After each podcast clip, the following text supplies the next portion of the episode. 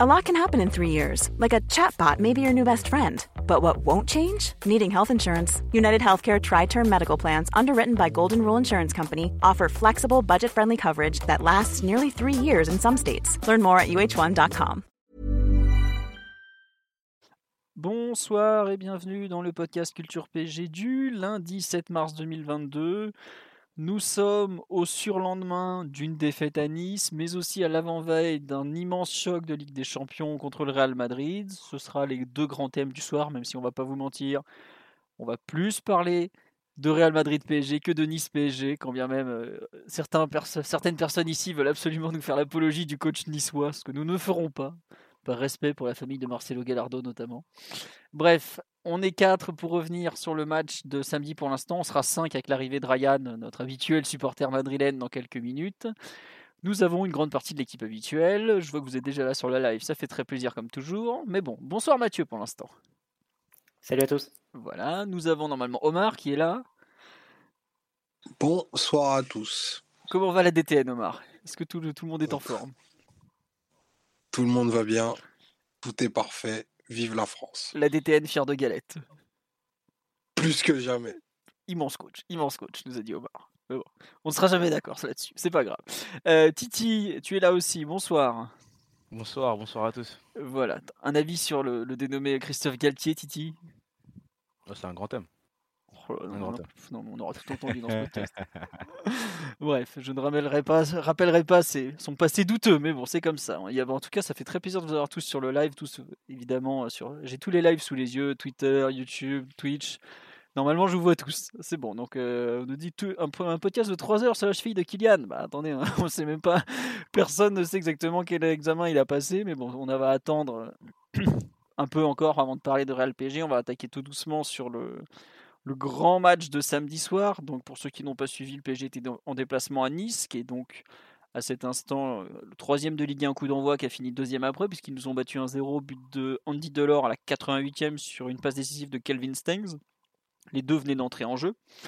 Euh, bon, le El Famoso du match va être pour moi, j'imagine. Bah, on avait vu déjà dès l'annonce de la compo que Maurizio Pochettino euh, comptait pas prendre de risques avec certains joueurs, euh, notamment euh, tout le côté gauche de la défense. Bernat, habituellement remplaçant, qui, joue pour pas tirer sur Mendes, qui avait pris un coup contre Saint-Etienne.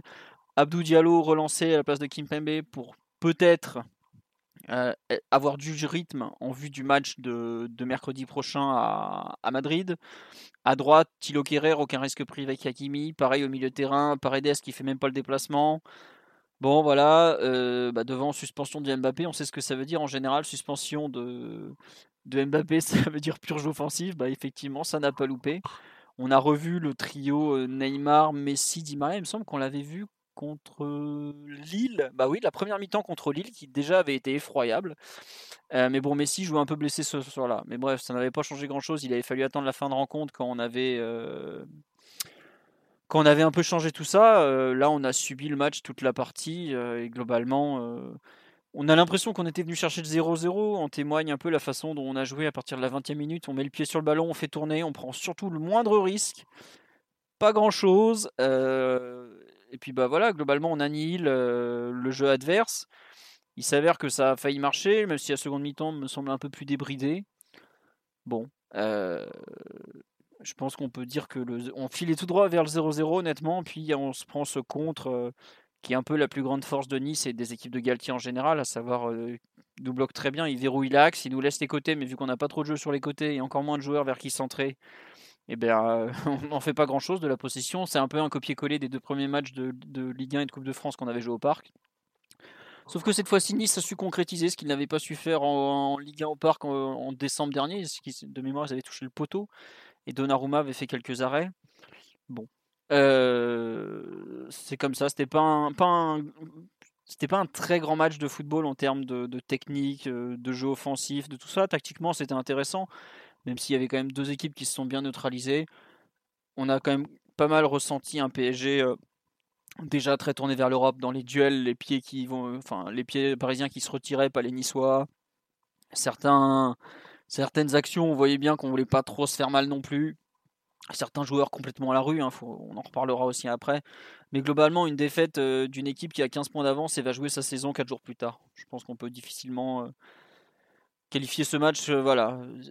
On dit pour, pour être deux, faut faire un bon match. Nice n'était pas terrible non plus. Non, c'est sûr que Nice n'a pas fait le match de sa saison, mais Nice, on sait, a des difficultés à domicile à faire le jeu. Donc il fallait pas attendre ça de leur part. C'est une équipe qui est remarquablement organisée défensivement, qui sait très bien contrer, faire mal. Le PSG s'en méfiait, a joué de façon avec une possession bien défensive comme comme Pochettino le fait régulièrement, ou comme son équipe, ou même avec Tourelle, on faisait déjà ça régulièrement, donc euh, on n'a pas changé grand-chose. Hein. Mais voilà, toujours est-il que c'était pas le match de l'année, qu'on a réussi quand même à le perdre sur la fin, ce qui est quand même toujours un peu gênant, hein, on va pas faire semblant, ça, reste une mauvaise chose de perdre des matchs. Mais c'est comme ça, on en verra d'autres, et puis bah le PSG a quand même toujours 13 points d'avance en tête de la Ligue 1 après cette journée de championnat. Bon. C'est un match qui m'a un peu fait penser à, hum,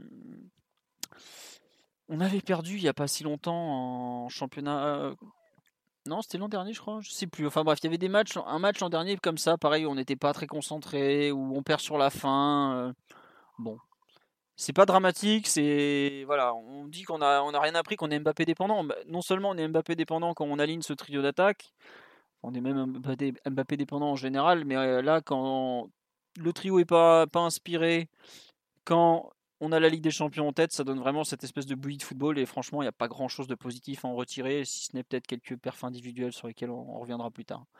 Mathieu, Omar, Titi, je vous laisse compléter ce pouls du match. Euh, comme toujours, parti dans tous les sens. Je sais pas, oui, Mathieu, vas-y. Non, mais j'irai dans ton sens, mais on dit souvent quand, euh, quand une équipe bute sur une autre euh, qu'elle pourrait jouer des heures sans marquer.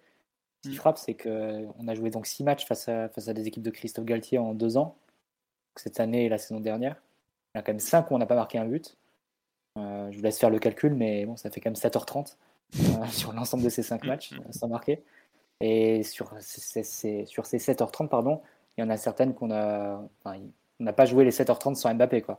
On les a joués avec Mbappé, on les a joués avec Messi, on les a joués avec Neymar, on les a joués avec Di Maria, on les a joués avec Verratti, on les a joués avec nos latéraux. Et malgré tout, ben, on arrive toujours au même point qui est le fait qu'on se casse complètement les dents sur une organisation qui est la même à chaque fois, c'est-à-dire euh, à plus ou moins un simili 4-4-2 avec euh, un axe extrêmement bouché, des côtés plus ou moins libérés, et euh, la même impuissance à la fois à trouver des décalages par du jeu intérieur ou à mettre en position des, joueurs plus excentrés pour, pour créer du déséquilibre. ça s'est traduit une nouvelle fois par un nombre d'occasions extrêmement faible. effectivement, le début de match est même même inquiétant sur le plan défensivement parce qu'on se prend un ou deux, euh, une ou deux situations qui, sont quand même assez dangereuses. On sent Guiri qui commence à faire pas mal de mal, beaucoup de mal plutôt, à, ouais. Dans le, dans le duel.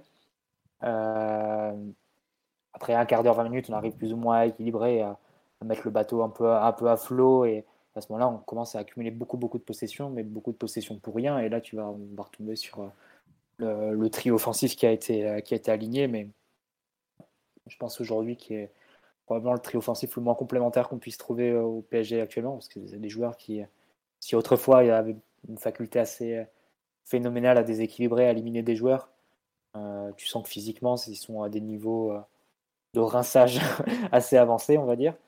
et globalement, ce qui leur reste, c'est leur capacité à, trouver à leur coup d'œil et leur qualité de passe, grosso modo. Et bon, c'est un peu c'est, dommage parce qu'ils n'avaient pas forcément de joueurs devant, devant eux sur le match de, samedi pour, pour en faire profiter. Du coup, ça, c'est, ça a été extrêmement redondant, des, euh, des profils qui, se, qui s'additionnent, qui se surajoutent, mais qui se complètent pas du tout. Et à ce moment-là, Lille a quand même pu défendre de façon très, euh, très confortable. Euh, Pochettino qui se retrouve une nouvelle fois à changer d'organisation à la, pause. On avait commencé avec euh, Kerrer quasiment troisième central, Di Maria un peu au large, Verratti relayeur et, Danilo devant la défense.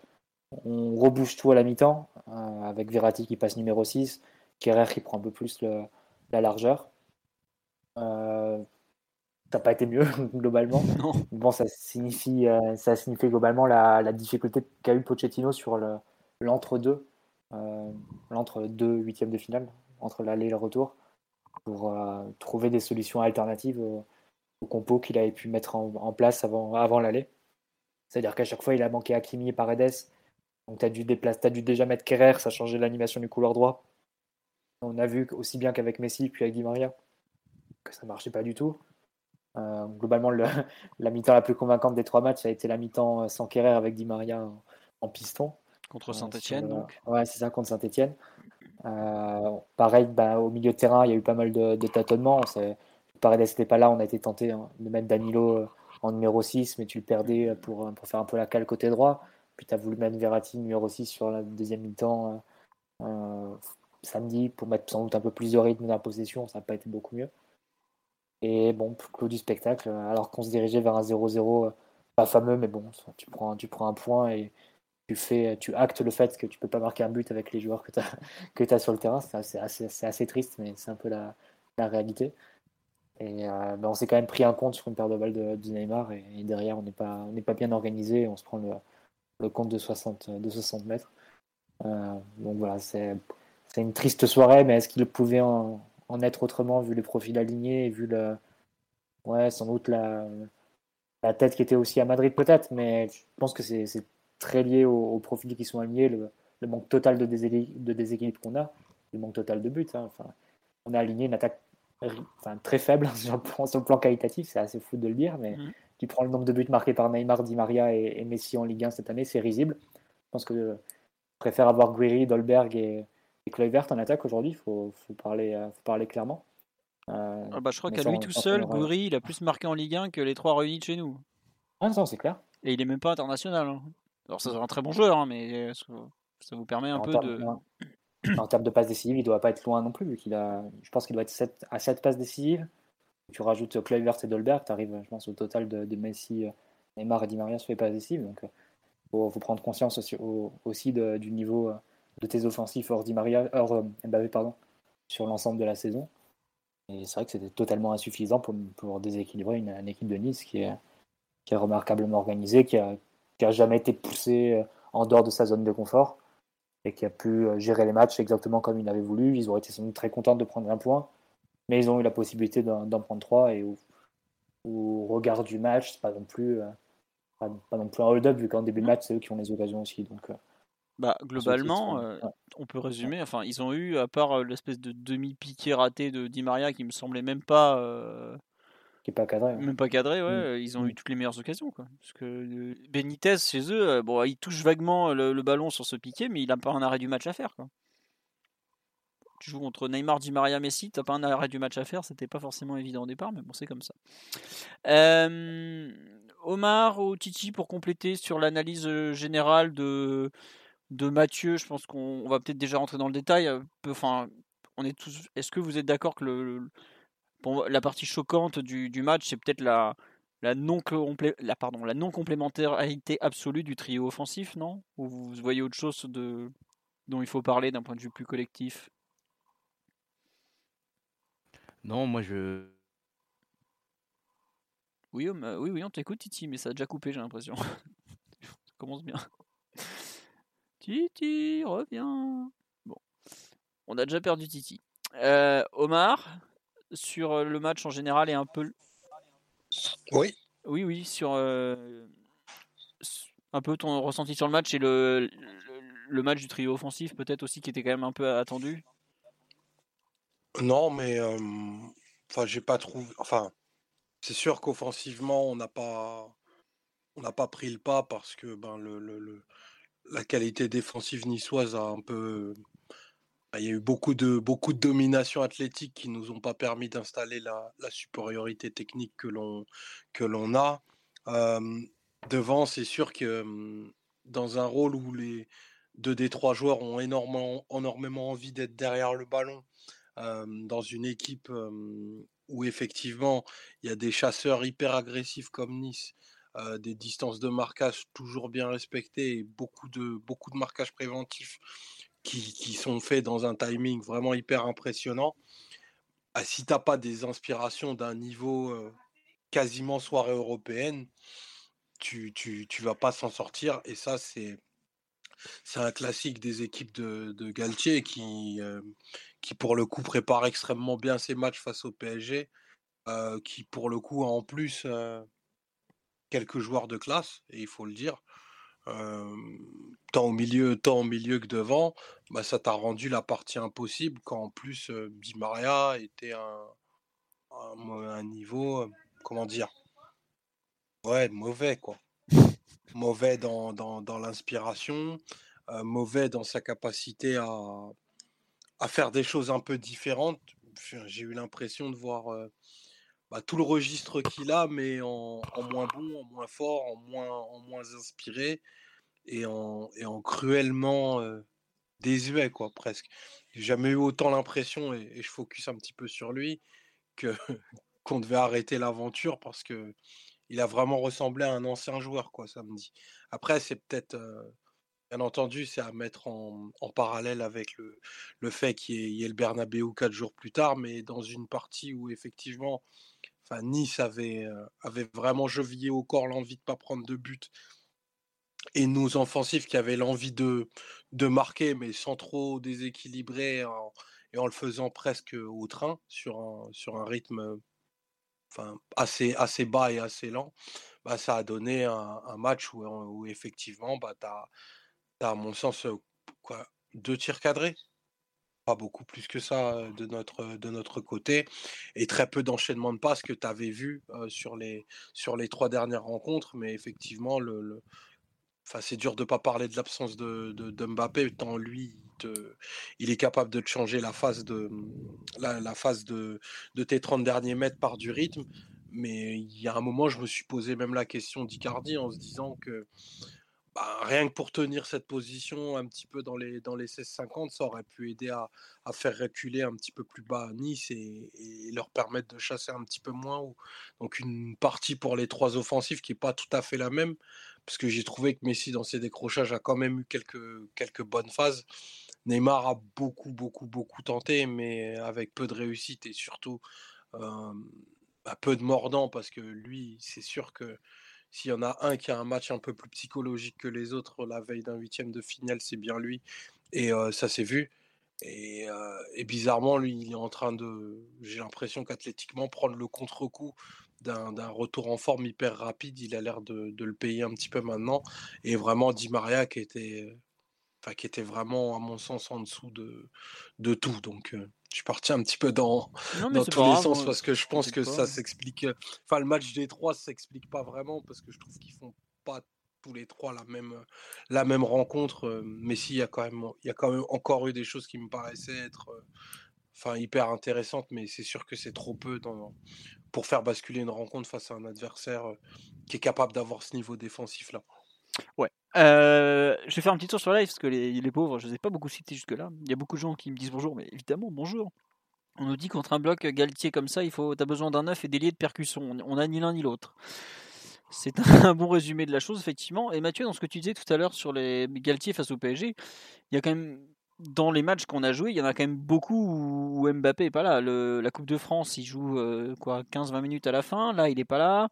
L'an dernier, le match à Lille, pareil, il est blessé au coup d'envoi. Je crois qu'il rentre pour un quart d'heure. Il y a celui le match pour le titre, il est là en plateforme. Hein. Ah oui, oh, bah oui. Le problème, c'était tous les autres ce jour-là. Enfin, lui aussi, il avait été. C'est vrai que c'était peut-être le match où on a eu le plus d'occasions, il me semble. Si tu prends tous les matchs face à Galtier, je, crois me souvenir de quelques arrêts de Maignan. Ouais, mais tu avais la Coupe de France, sinon. Oui. Non, mais c'est vrai que la Coupe de France, c'est le seul match sur les 6 on, a, on a marqué. Et... c'est intéressant parce qu'au départ, Galtier, si vous vous souvenez, les premiers matchs face au PSG, notamment les premiers matchs euh, sous QSI, mm. euh, il repartait avec, le, avec les fesses rouges. Hein. Il repartait avec. Euh, il, souvent, il s'adaptait, il mettait une défense à 5, il repartait du parc avec 5 buts dans la musette au fur et à mesure. Même s'il nous avait déjà sorti en coupe, il me semble, sous Ancelotti. oui, oui, c'est ça. Oui. En coupe, on est sorti. Mais là, globalement, depuis quelques, enfin, depuis quelques temps, il, il a complètement l'antidote. Hein. Mmh. Ouais, non, bah écoute, c'est. Après, comme on dit, c'est vrai que quand t'as pas d'ailier, que tu, que tu tentes de faire la différence comme on a tenté de la faire samedi soir, forcément, c'est plus simple de, défendre comme ça. Hein, mais bon. On va. Mais bon, comme ça. On nous dit que oui, le, le 11 entier jouait quasiment derrière le ballon. Oui, oui, ça, ça, c'est sûr. Euh, on nous parle aussi du, des expected goals, comme quoi les deux équipes ont fini à égalité. Bah, peut-être, j'avoue que je n'avais pas fait attention, mais ça devait pas être bien haut en tout cas. On dit ce match est quand même un mur de réalité, notamment du point de vue de l'état du trio offensif. Oui, on va pas dire le contraire, mais c'est comme ça. Effectivement, il y a une autre personne sur la qui me parle de l'ascendant psychologique pris par Galtier sur nos joueurs, euh, comme quoi le PSG ne ferait plus vraiment peur en Ligue 1. Après, peut-être que lui n'a plus peur et arrive à le transmettre à ses joueurs. Euh, on jouait quand même aussi chez le troisième du championnat, qui a quand même lourdement investi au cours des deux derniers étés. Que, comme l'a dit Omar, c'est une équipe qui a une, capacité, une qualité dans les joueurs qui est, non négligeable. Donc faut pas le, faut pas le négliger non plus ça. On nous parle du, fait que Di Maria n'a plus de jambes. Ah, ça s'est vu malheureusement. Il y a eu deux tirs cadrés visiblement côté parisien, un par mi-temps. Bah dis donc, quel grand spectacle ce fut. Euh, pas de Mbappé, pas de Hakimi, pas de Mendes pour amener des courses et offrir de la largeur et de la profondeur. Bah oui, le, pauvre, euh, pauvre Bernat. Ah, on nous dit que Nice a 1-2 de XG et Paris à 0-6. Donc effectivement. Mais bon. On nous dit effectivement que pas de double non plus dans la projection avec Messi en faux neuf. Ouais, globalement, enfin, ce qui est fou, c'est que Nice a pu jouer haut sans rien craindre. À savoir, normalement, tu peux pas jouer trop contre le PSG parce que tu sais que tu mets un ballon en profondeur. Si Mbappé part, tu le revois pas, il y a but. Ou, au moins, il y a énorme occasion. Là, Nice peut se permettre de jouer haut et ils n'ont pas peur parce que que ce soit Neymar, Di Maria ou Messi, ils savent qu'en 20 mètres, avec un joueur aussi athlétique que Todibo, qui pour le coup euh, est parfait pour jouer ça, et ils vont le rattraper. C'est ce qui s'est passé d'ailleurs. C'est vu, voilà, c'est l'action avec Di Maria. Ah oui. oui, là on t'entend bien, mon Titi, vas-y. L'action avec Di Maria, il s'est fait rattraper facilement, mais même tout à l'heure, Omar il parlait de, de Mauro qui est rentré en, fin de match, et c'est lui qui a fait quelques. On a eu deux, je crois, appels en profondeur avec une frappe contrée. Et celle où il tente son contrôle en extension, où il se plaint pour la faute euh, de, Dante. Mais c'est les seules fois où presque on a vu des appels en profondeur, avec bien sûr Di Maria en début de partie, c'est dans son action du pied droit qu'il frappe. Euh, un peu, je pense qu'elle partait à côté. Mm. Et euh, l'appel dont on a parlé, où je crois que c'est Todibo qui le rattrape. Donc c'est vrai que la, profondeur, on l'a pas du tout utilisé, on n'a pas pu le faire, on n'avait pas les joueurs pour sur le terrain. Même Bernat n'a pas pu proposer beaucoup, beaucoup dans ce, dans ce rôle-là. Kerrer, on ne l'attendait pas dans, dans, ce rôle-là. Je trouve qu'on a eu un rythme aussi qui était assez bas. Euh, et pour contourner euh, ce, ce, bloc euh, lillois, c'était. lillois, voilà. Niçois, pardon. C'était, c'était assez, assez compliqué. On, on, s'est retrouvé un peu sans idée par, par moment. Les, les, les, trois de devant n'ont pas réussi à trouver l'inspiration, même si Messi en première mi-temps, plus en première mi-temps qu'en deuxième, parce qu'en deuxième il a été un peu effacé, je trouve, on ne l'a pas beaucoup, pas beaucoup vu, mais en première mi-temps il a, il a eu quelques bonnes inspirations en revenant chercher le ballon, etc.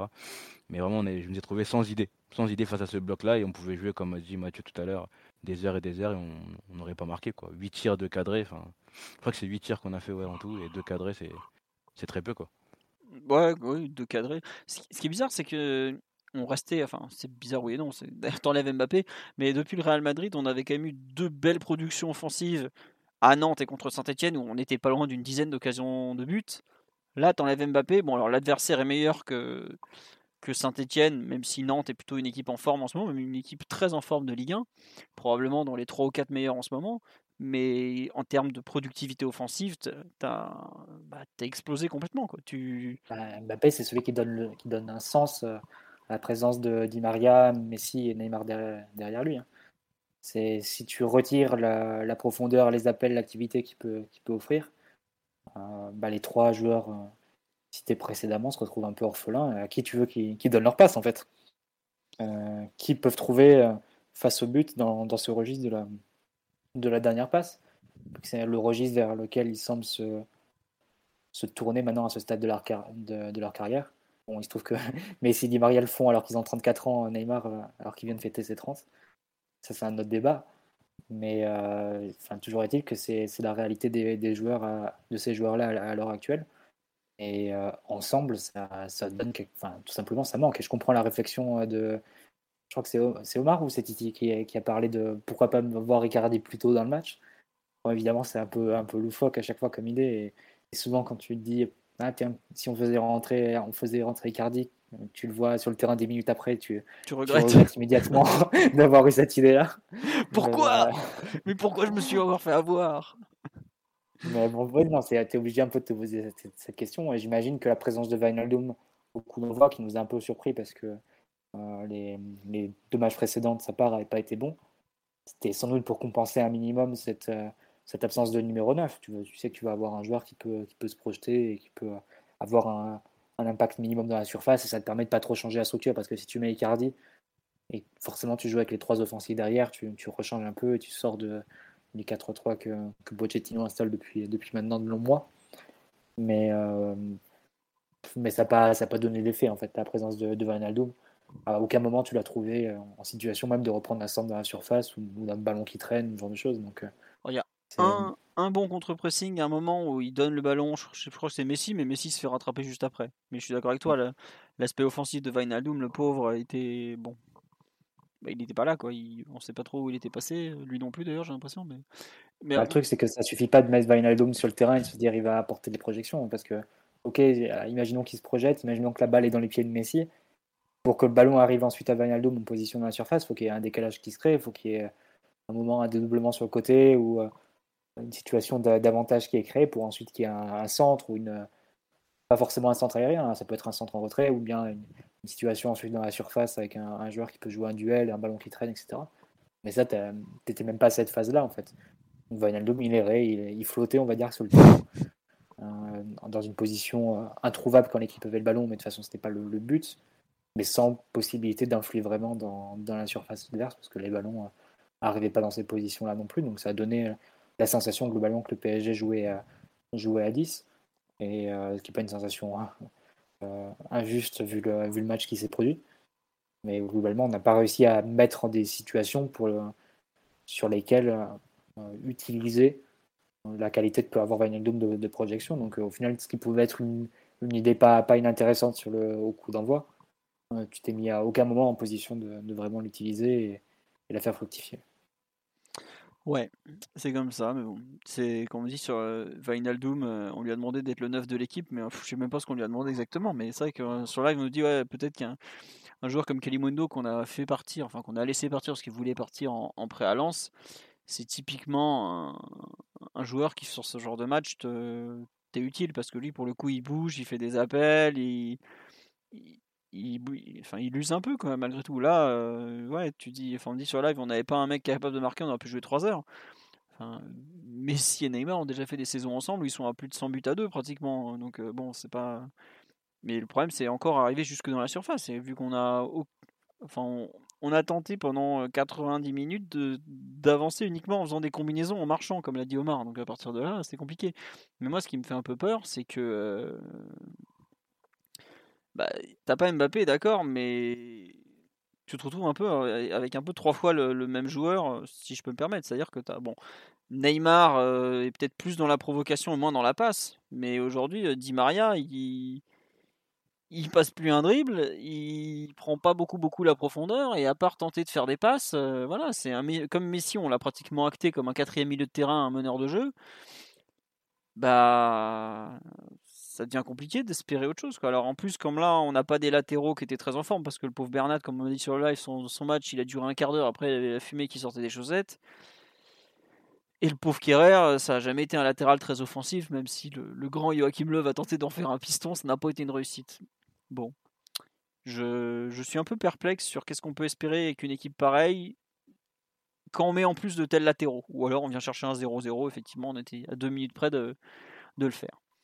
Euh, sur les perfs individuels, parce qu'on va basculer, hein, c'est bon, une demi-heure d'analyse générale, ça suffira largement. Est-ce qu'il y a un joueur dont vous voulez parler, que vous voulez mettre en avant, que vous voulez tacler euh, Qui veut se lancer Mathieu, Omar, euh, Titi, sur ces, perfs individuels? Bon, je vais pas dire grand chose, mais je voulais au moins souligner le fait que j'étais content de revoir Diallo. Ouais, je, voulais en parler moi aussi. Non, on l'avait pas. Le dernier match de Diallo, je me demande même si c'est décembre, ça, mais je me demande même si c'était pas carrément début décembre contre Bruges ou un truc du genre. Pour vous donner une idée depuis quand Abdou Diallo n'avait pas joué. Attendez, je suis en train de vérifier ça. Ou on l'avait peut-être vu en Coupe de France aussi après. Mais Diallo, il a fait que 14 matchs cette saison avec le PSG. Ouais, euh, contre Monaco, on l'avait vu en défense centrale le 12 décembre. Voilà. voilà. Ça, ça, ça, commence à faire, à faire long.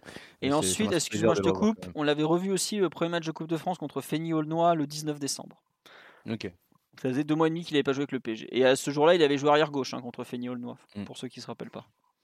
On sait que, que, que, Pochettino il aime, il aime bien euh, faire enchaîner, enchaîner, enchaîner sa défense euh, centrale euh, Marquinhos Kimpembe. Mais là, c'était, je trouve que c'était bien de, revoir Diallo après, après son départ à la, fin, à la Cannes. Pardon il a été plutôt, plutôt intéressant. Et là, son, son match était plutôt bon, je trouve. En tout cas, je ne l'ai pas trouvé en, difficulté. Je l'ai vu euh, essayer d'avoir quelques initiatives euh, balle au pied euh, à la relance, etc. Après, c'est vrai que ça faisait un moment qu'on n'avait pas vu. Donc c'était un peu une, limite une nouveauté pour nous de le revoir un peu, un peu jouer, mais j'étais content de le, de le voir. il a été bon, je trouve en tout cas. Il n'a pas été dépassé. donc moi j'ai bien aimé, j'étais content qu'il soit là sur le terrain ce serait bien de le revoir un peu plus quand même sur les prochaines semaines. Si on pouvait faire souffler Kim Pembe par moment pour qu'il puisse jouer, même pourquoi pas à gauche si, Bernat n'arrive pas quelques fois. Donc c'est bien qu'il retrouve en tout cas du, temps de jeu et qu'il soit encore dans la, dans la rotation au niveau des défenseurs centraux. Quoi. Ouais, bah, je te rejoins aussi. Je voulais mettre en avant son bon match. je trouve que ça a été le meilleur Parisien sur le terrain, honnêtement. pas d'erreur, propre, appliquée. Surtout, c'est un d'erreur qui a semblé mettre la concentration nécessaire pour faire une rencontre de cette qualité. C'est-à-dire que bah, on avait quand même sur le terrain pas mal de joueurs qui sont remplaçants ou qui ont une place à aller chercher pour l'éventuel huitième de finale retour à Madrid. quand je vois les matchs qu'ont pu faire, bon Bernat, lui c'est un cas particulier parce qu'il peut pas jouer avec des champions, mais même, enfin voilà, il passe à côté. Au milieu, Vainaldoum, il est effroyable. Devant Di Maria, il est effroyable. il y en a plein qui, étaient attendus et qui sont complètement loupés. Lui, pour le coup, il revient. Il n'a pas joué depuis bah, un mois. La finale de la Cannes, c'était il y a un mois. Je crois que c'était le, 9 février. Ou voilà. Bah, il fait un bon match. Je pense que c'est un joueur dont on va forcément parler dans le sens des départs à la fin de la saison parce qu'il voudra jouer plus et c'est normal. Mais ça fait plaisir d'avoir un remplaçant qui est capable de répondre présent de cette qualité sans rythme. Enfin, il n'y a pas, une, pas d'excuse. quoi. Les autres sont pas là. Oui, c'était le 6, la finale de la Cannes, effectivement. C'est un jour férié pour certains dans ce podcast désormais.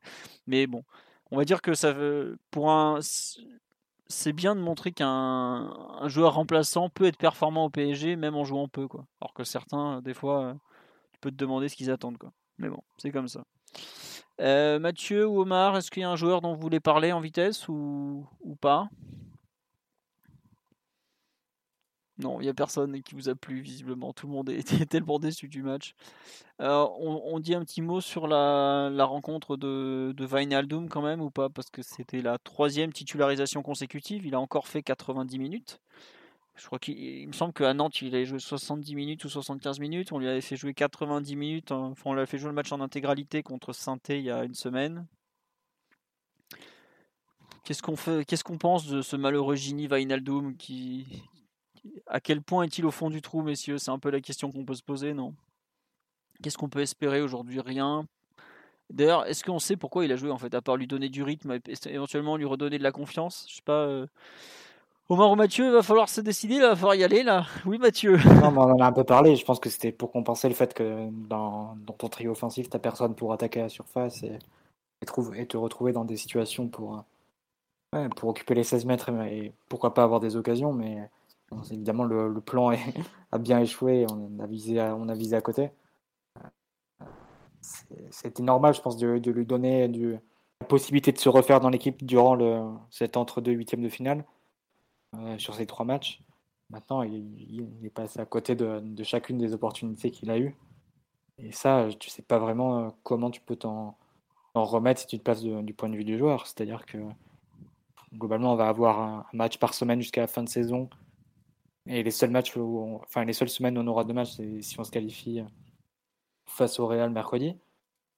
Donc ça fait pas non plus énormément de, matchs. Donc il n'y aura pas non plus la coupe pour, euh, pour l'intégrer, etc. Et donc, globalement, tu penses, enfin, c'est difficile de ne pas voir qu'il est passé euh, complètement à côté et que tu as bien aujourd'hui quatre milieux qui, passent devant lui.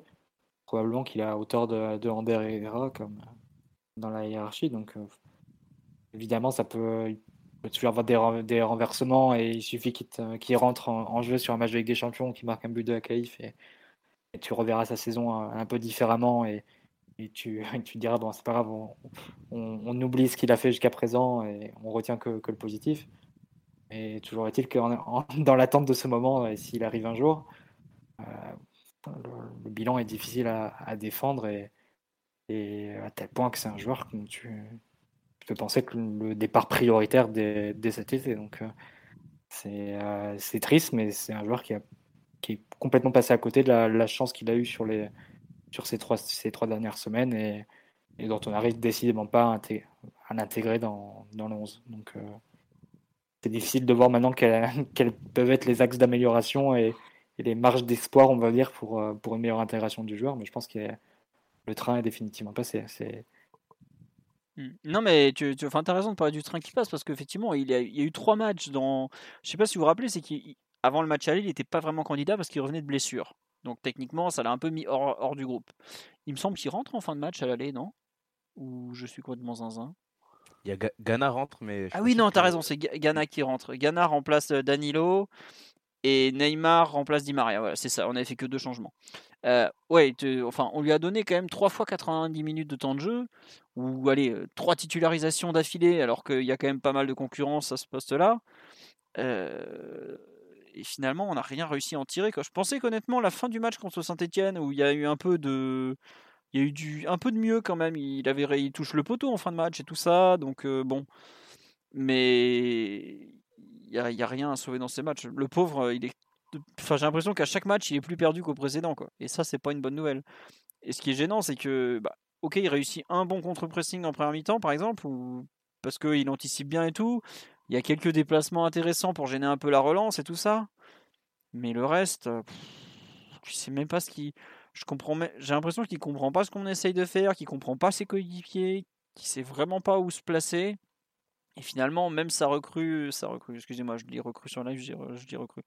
Euh, même son sur la fin de match, il se fait encore afficher sur le contre de fin. Mais pareil, est-ce que c'est à lui de devoir euh, est-ce que c'est la meilleure utilisation possible de Vinaldoom en le mettant comme ça à couvrir des contres euh, à la place de l'arrière gauche? Bon, je ne sais pas trop. En première mi-temps, il y avait un gouffre entre euh, et Di Maria côté droit il n'a pas l'air de vouloir s'y intéresser alors que ça semblait logique. Bon, à un moment, il y va, il est encore, il est pas plus utile. Bon, voilà, comme on dit sur live, c'est un joueur qui s'adaptera jamais. C'est pas faux d'avoir essayé. Bon, bah. Ah, maintenant, il faut espérer qu'à 31, ce qu'il a 31, Vainaldoum Ou il, va, il a 31, il va sur ses 32, si je me trompe pas. Il faudra espérer pouvoir le, un peu le refourguer l'été prochain, il est de novembre 90, donc il, va, ouais, il aura 31 ans durant le mercato euh, estival. Bon, il y a soi-disant des pistes en Angleterre. Le Sun nous a parlé d'Aston Villa. On aura, je pense, le serpent de mer euh, Newcastle, qui, Newcastle qui va forcément revenir puisqu'il avait brillé là-bas. Bon, est-ce que lui a envie d'aller vivre à Newcastle? Ça avait pas l'air d'être euh, le truc qui le fait le plus rêver d'y retourner, mais bon, on sait jamais. Mais en tout cas, ouais, comme tu l'as dit, Mathieu, ça fait partie des joueurs dont le PSG risque d'avoir besoin de se débarrasser à moyen terme parce que bah euh, ça marche pas quoi.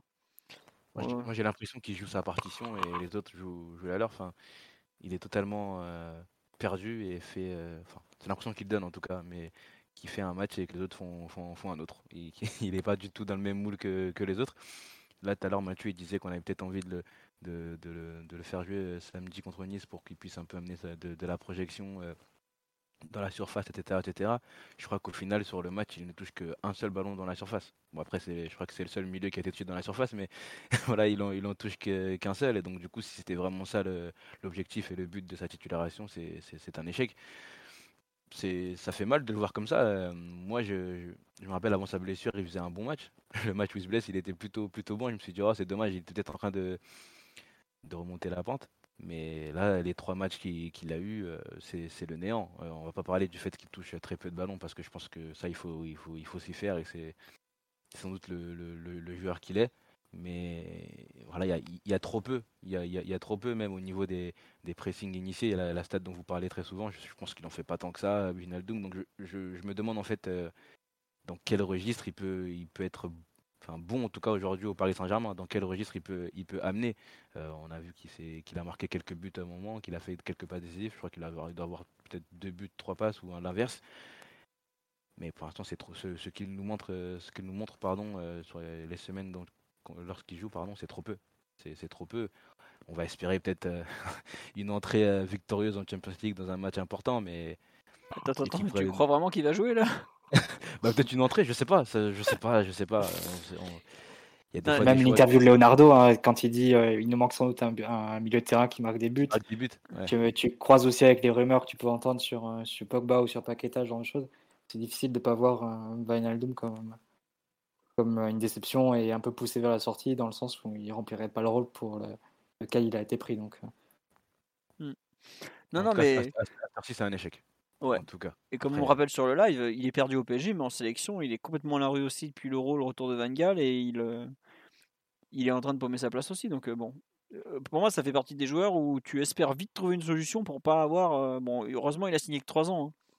Il y a des mecs qui sont à peu près aussi mauvais qu'on signé 5 ans. Donc, Mais bon, globalement, ça fait pas lourd comme on n'a pas beaucoup de motifs d'espoir malheureusement.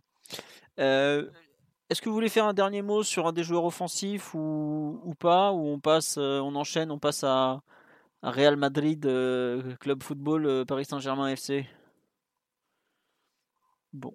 Eh bien écoutez, nous jetterons un voile pudique sur la prestation des joueurs offensifs. Déjà parce que bah, on ne sait pas trop s'ils ont joué ou pas, mais bon, bref.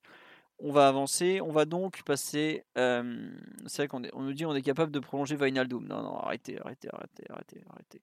Ne dites pas de bêtises, s'il vous plaît. Concentrez-vous. On est en semaine de Coupe d'Europe, faut être sérieux un peu.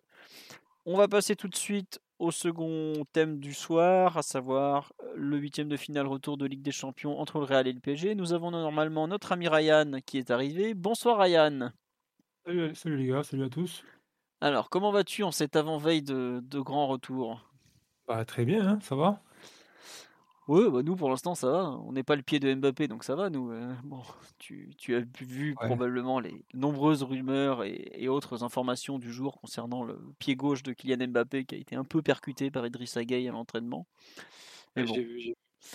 Euh, il va jouer certainement un peu diminué, j'imagine. Oui, alors je pense que même avec une jambe en moins, il aurait décidé de jouer, mais bon, c'est comme ça. C'est un match trop important de toute façon pour, euh, tu passes outre la douleur là, dans la mesure où il n'y a pas de fracture, c'est un peu obligé quoi. Ouais, c'est exactement ça. Mais surtout, c'est pas musculaire, c'est contusion, coup, mais il n'y a pas de. Enfin, t'as pas. Enfin, si c'était pété la cuisse, là, c'était foutu. Mais là, bon, pour le coup, enfin, je peux se rappeler, mais l'an dernier, quand on le voit boiter pour aller prendre l'avion au moment d'aller à Manchester City, là on savait qu'il n'allait pas pouvoir jouer. Là, euh, c'est quand même un peu différent. C'est un gros coup reçu. Alors ça fait très très mal. Je, suis bien content de ne pas l'avoir pris, mais en théorie c'est gérable. Euh, on nous dit la fuite de la vidéo en même pas une heure, c'est incroyable. Ça fait partie du PSG, on va dire. C'est un truc incroyable. Mais bon, c'est comme ça. Euh, on va commencer, premier thème autour de ce Real PSG. On va commencer par les, compos possibles des deux côtés. Ryan, vu que tu viens d'arriver, est-ce que tu veux faire la compo madrilène pendant qu'on te tient? Oui, si tu veux. Bah écoute, euh, on sait que Casemiro et euh, Mendy sont suspendus, donc ils ne joueront pas. Attends, le PSG a déjà fait jouer des suspendus en Coupe d'Europe. Nous, ça nous fait pas peur. Hein. Oui, alors attention, ça c'est un peu, c'est un peu dangereux. Mais euh, non, plus sérieusement, euh, donc du coup, on, sait que ces deux joueurs-là sont exclus de, de la confrontation. Euh, il y avait des doutes sur la présence de Alaba il y a quelques jours. Finalement, ça semble être rentré dans l'ordre. Il a joué ce week-end. Hein. Enfin, il a joué le week-end dernier en tout cas. 90 minutes contre la Real Sociedad. centrale gauche. Et puis, il y avait également un point d'interrogation sur la présence de Valverde, qui est finalement apparemment ce sont des problèmes d'estomac qui qui sont aussi rentrés dans l'ordre et qui n'empêcheront pas d'être présents euh, euh, mercredi. Le seul point d'interrogation à l'heure actuelle, c'est la présence de, parmi les titulaires, c'est la présence de Tony Cross. Parce qu'apparemment, il y a un problème euh, qui fait qu'il va sans doute pouvoir jouer, mais de manière très diminuée. Donc je pense qu'un peu, à la, un peu dans le un peu à la manière de Mbappé, ben, le joueur va sans doute demander à jouer et dire qu'il est en condition de jouer en étant diminué parce que le match est, est un peu trop important pour être manqué. Alors, je peux compléter ou pas, Ryan? Je, que je, suis un peu spécialiste infirmerie maintenant. Donc... En gros, euh, Tony Kroos, jeudi dernier, l'entraînement, micro-déchirure à la cuisse droite, si je me trompe pas. Je me semble que c'est ischio-jambier. Euh, mhm. donc, il n'a pas joué ce week-end. Grand branle-bas de combat, euh, on, fait, on fait venir tous les, tous les guérisseurs possibles et tout ça. Aujourd'hui, il s'est pas entraîné avec le reste de l'équipe. Il était à part, mais déjà avec un ballon. Donc, c'est qu'il est pas. Voilà, il était voilà, avec le ballon, donc il n'est pas si bien que ça. Il doit se tester ce mardi matin euh, pour voir s'il est en mesure de jouer. Il avait un podcast, euh, c'était quand? C'était vendredi dernier que ça avait été enregistré, qui lui disait qu'il euh, il ferait à peu près tout pour, pour jouer. Oui, oui, Voilà, mais je trouve que. Je pense qu'il se testera même mercredi. Hein c'est possible qu'ils se testent mercredi matin, ils sont à domicile. puis même si ça avait été à Paris, il aurait. Jusqu'au bout, ça va essayer de voir si c'est possible. C'est... Euh. Bah, comme à l'aller avec Benzema au final. Oui, oui. Bah, Alors par contre, voilà, ben, bon, ça on en reparlera peut-être tout à l'heure, mais faut voir effectivement, parce que là c'est musculaire. Hein. Après, c'est, un joueur qui a, quand même une mobilité qui est, qui est partie intégrante de son jeu. Faut voir dans quelle proportion il peut être affecté, parce qu'en plus on je vous disais tout à l'heure que Casemiro jouera pas la rencontre, donc il va y avoir possiblement un repositionnement et une réorganisation du milieu de terrain. Si on se retrouve avec Cross, qui est à la fois diminué par une, par une blessure musculaire et qui en plus il doit faire face à, un nouveau positionnement qui va peut-être l'exiger plus que, que d'habitude sur certains, certains aspects, euh, ça peut être dangereux. Donc euh, on va voir ce qu'Ancelotti va décider, mais c'est pas, pas très très clair pour l'instant. Hein. Ouais. Euh, pour faire dans l'ordre, dans les buts, ça sera Courtois, ça en est sûr. Arrière droit, probablement Carvaral plutôt que Vasquez, malgré le match aller compliqué. Oui, non, ça sera Carvaral, il n'y a pas de doute là-dessus. Vasquez est beaucoup trop insuffisant comme latéral.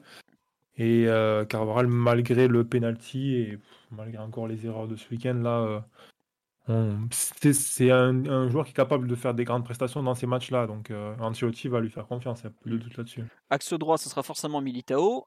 Arrive le côté, le côté gauche qui est vraiment problématique. Parce que la défense type du Real, c'est donc Ferland Mendy, latéral gauche, Alaba, axe gauche. Là, ce qu'annonçait la presse madrilène ce matin, c'était As, je crois, qui disait dans ses compos probables que ça serait Alaba qui jouerait arrière gauche plutôt que faire jouer Marcelo et Nacho qui jouerait donc central gauche.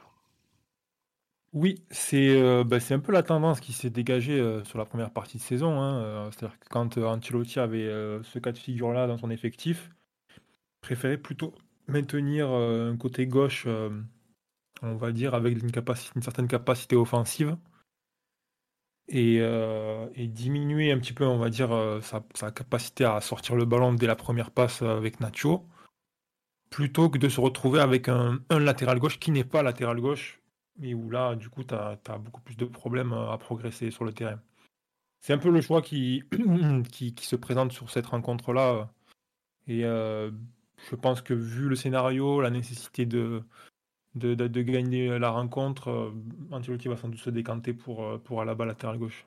D'accord. Arrive ensuite le fameux milieu de terrain dont on a effleuré les, les soucis. Bah, en gros, avant la blessure de Kroos, Ancelotti avait laissé entendre que le milieu, ça serait Kroos, Valverde, Modric. Euh, alors éventuellement version de côté pour Modric pour laisser caser, pour laisser Valverde à droite, mais bon c'était pas certain non plus. Mais ça serait donc Kroos passerait en, 6. C'est quand même le truc le plus attendu, ouais. Voilà. Avec l'absence de Kroos, ça propulse pratiquement de façon. On prend le cas où il est pas là, hein. ça propulse euh, Kamavinga dans le 11 de départ à ce moment-là. C'est bien ça, si je comprends bien. Oui, je pense que c'est le cas de figure le plus, euh, probable. C'est-à-dire que si Kroos est apte, il jouera devant la défense. Modric sera euh, relayeur gauche et Valverde euh, relayeur droit. Si Kroos n'est vraiment apte, pas apte à jouer, je pense qu'on verra euh, Kamavinga devant la défense, Modric axe gauche et Valverde axe droit. Il y a peut-être une possibilité de voir euh, Ancelotti bidouiller un truc avec Modric devant la défense, mais... Peut-être 4-2 même, non? Modric à droite C'est possible qu'en l'absence d'une sentinelle qui, le, qui, le qui puisse le satisfaire, il opte pour mettre deux joueurs à la place d'un seul. Mais euh, à voir. Le scénario du match euh, requiert quand même que le Real démarre assez bien la rencontre et euh, se mette dans de bonnes dispositions pour prendre le contrôle du ballon et attaquer surtout, pas comme au match aller. Donc je pense qu'il va quand même opter pour le, milieu à 3 plutôt que le double pivot. D'accord.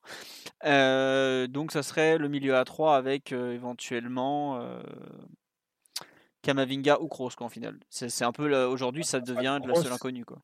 Ça sera Kroos s'il n'est pas trop diminué en fait tout simplement. Mmh. Devant la défense, euh, Modric à gauche et Valverde à droite. Si Kroos est trop diminué, ce sera Kamavinga à sa place, je pense. Et Kamavinga donc serait plutôt le, 6 au final. Oui, oui, oui, oui, je pense que ça serait euh, c'est ce qui se passe dans l'idée de dans la tête d'Ancelotti dans ce cas de figure là. Mmh. En fait, on, en parle, enfin j'en parle parce que je sais que ce week-end il a joué en 8 il a été plutôt bon, il a marqué un but notamment, mais que jusque-là, euh, comme il s'appelle, notre ami euh, Ancelotti, il a pratiquement tout le temps fait jouer devant la défense au final. Quoi. Ouais, après principalement aussi des, bouts de match, euh, des fins de rencontre pour sécuriser un peu la défense, parfois même en remaniant un petit peu le milieu de terrain. Donc, mais oui, je crois que Ancelotti le voit plus comme un joueur de, la base du jeu qui, qui, participe aux premières passes. Et surtout, on va dire, euh, euh, la capacité de, faire les couvertures nécessaires et tout pour, euh, pour récupérer le ballon. Et qui préfère avoir, du coup, dans l'absence de cross, un relayeur comme Modric qui va, qui, va qui comprend bien la fonction en fait si particulière qu'il y a sur ce, sur ce relayeur gauche dans cette équipe du Real, qui est très important, qui est en vrai le, le frère organisateur du jeu, c'est son espace là sur ce, dans, dans l'équipe. D'accord. Et sur la partie offensive, euh, sur l'attaque donc, on aura Vinicius à gauche forcément, Benzema dans l'axe et à droite, ça serait de nouveau Asensio ou, ou peut-être une surprise euh, interrogation. Je pense qu'Asensio a une bonne de la continuité dernièrement et que dans l'ensemble il fait des prestations satisfaisantes et que même dans le doute de ses prestations, Ancelotti doit toujours penser que le joueur est capable de marquer ou de faire une différence sur une frappe de balle à un moment donné. Mmh. Ça, ça a quand même beaucoup de valeur sur un match, euh, sur un match où tu dois impérativement l'emporter. Euh, après, il y a toujours l'option euh, Rodrigo, il y a toujours l'option Hazard, il y, a, enfin, il, y a, des possibilités, hein, mais. Bale, non, complètement. Ouais, je pense pas. Non, mais on sait jamais, parce que pour marquer, pour le coup, lui, il s'est marqué, quoi. Il s'est marqué, ouais, mais après, euh, je suis pas sûr qu'il soit capable d'offrir l'intensité nécessaire et, de, et le travail nécessaire euh, sur un match comme ça à ce stade-là. Il a tellement pas joué cette saison, il a aucune continuité. Euh. c'est euh, en, on va dire en option pour entrer en cours de match à un moment donné quand il y a un petit peu de fatigue chez l'adversaire. Peut-être qu'il peut apporter quelque chose, hein, mais il a toujours effectivement cette capacité. Son pied gauche n'est pas parti, mais c'est quand même un joueur qui a besoin de, recevoir le ballon dans des conditions de plus en plus favorables pour faire des choses intéressantes et, qui est beaucoup moins à même de gagner les duels et faire des différences euh, de manière répétitive. Donc euh, je le vois pas trop comme une option de démarrage sur cette rencontre. D'accord. Bon, on a globalement fait le tour sur la compo du Real. Au final, tu as quelques vagues inconnues, mais pas tant que ça non plus. Parce que tu, tu, tu sembles pas du tout croire à un changement de système de jeu, en fait.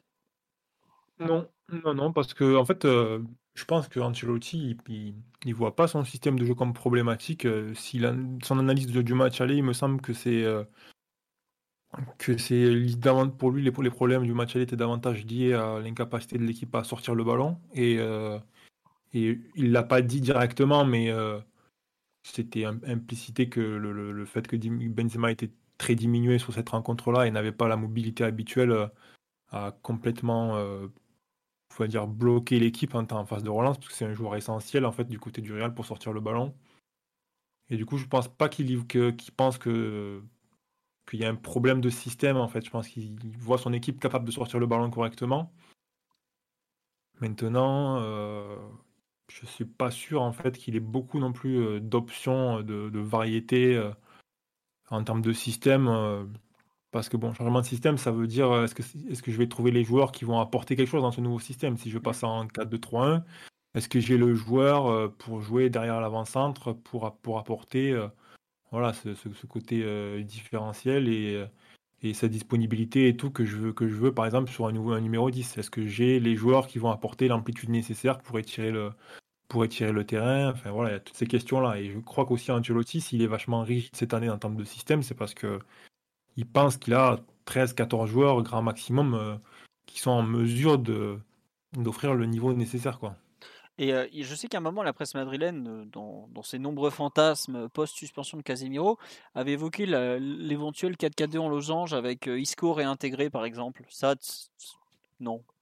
Un peu, un peu, bon, un peu moins que Bale, mais ça reste, Isco, ça reste un joueur qui a eu très peu de continuité cette saison qui a perdu la, confiance d'Ancelotti. Il faut quand même rappeler qu'il y a quelques années de ça, quand Ancelotti était entraîneur du Real, c'était un joueur qu'il affectionnait particulièrement, qu'il adorait même et qu'il utilisait beaucoup. Aujourd'hui, c'est c'est un joueur qui n'entre plus dans ses plans, à part pour euh, certains scénarios et certains cas de figure euh, vraiment très précis. Donc je ne pense pas qu'il envisage vraiment un changement de système euh, pour lui, pour donner une plateforme à Isco, parce que tout simplement, il ne voit pas le joueur suffisamment apte pour apporter ces choses-là aujourd'hui. À mon avis, vraiment, ça, ça, peut arriver. Hein. Il, peut y avoir, il peut y avoir une petite, une petite carte. Encore de match, peut-être aussi. Du chapeau. Comment? Encore de match, peut-être.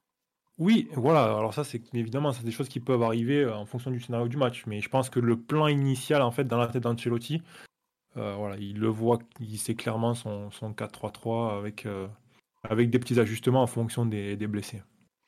Ok, bon, bah écoute, on a fait le tour là, je pense, sur la compo euh, madrilène. On pose des questions sur les débuts de match, est-ce qu'il va cadenasser, tout ça, tout ça, mais ça, je pense qu'on reviendra ensuite dans les un peu les clés du match euh, qu'on va qu'on va donner juste après. Euh, côté parisien, Titi, Omar, Mathieu, qui veut se lancer sur la, la compo à attendre bah, de, des buts jusqu'à jusqu'à la pointe de l'attaque. qu'est-ce que qu'est-ce qu'on en pense Qu'est-ce qu'on en dit? Qui, qui, commence dans les buts déjà? C'est quand même une question assez importante hein, parce que bon, on est quand même. Le même que l'aller, hein, Philo. Ouais, le même qu'à l'aller. Vous pensez, je sais pas, parce que je crois que j'ai vu passer tout à l'heure un tweet comme quoi RMC annonçait que c'était peut-être plutôt Navas qui avait le, ah vent en poupe. Je sais pas, mais je j'ai vu passer ça sur le hashtag PG, donc autant vous dire qu'on envoie des vertes et des pas mûres. Hein. Euh, j'ai pas eu le temps d'aller vérifier. Hein. Je, vous dis ça avec de grosses pincettes. Vu le peu de succès qu'ont eu les autres options de porter par Pochettino durant les trois matchs entre les deux des huitièmes, euh, c'est difficile de ne pas le, voir revenir à ce qui a fait le, le succès du match aller avec toutes les interrogations que ça comporte sur l'état physique de certains joueurs. Hakimi et Paredes n'ont pas du tout joué pendant trois semaines. Mbappé, du coup, il s'est pris cette petite euh, semelle de, de Gay.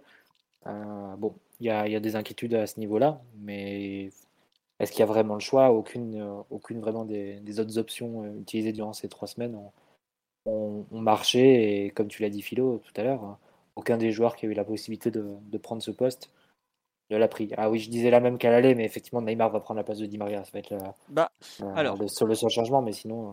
Faisons par ligne, monsieur Martinelli. Là, vous, vous, m'embarquez dans des sphères. J'étais pas prêt, là.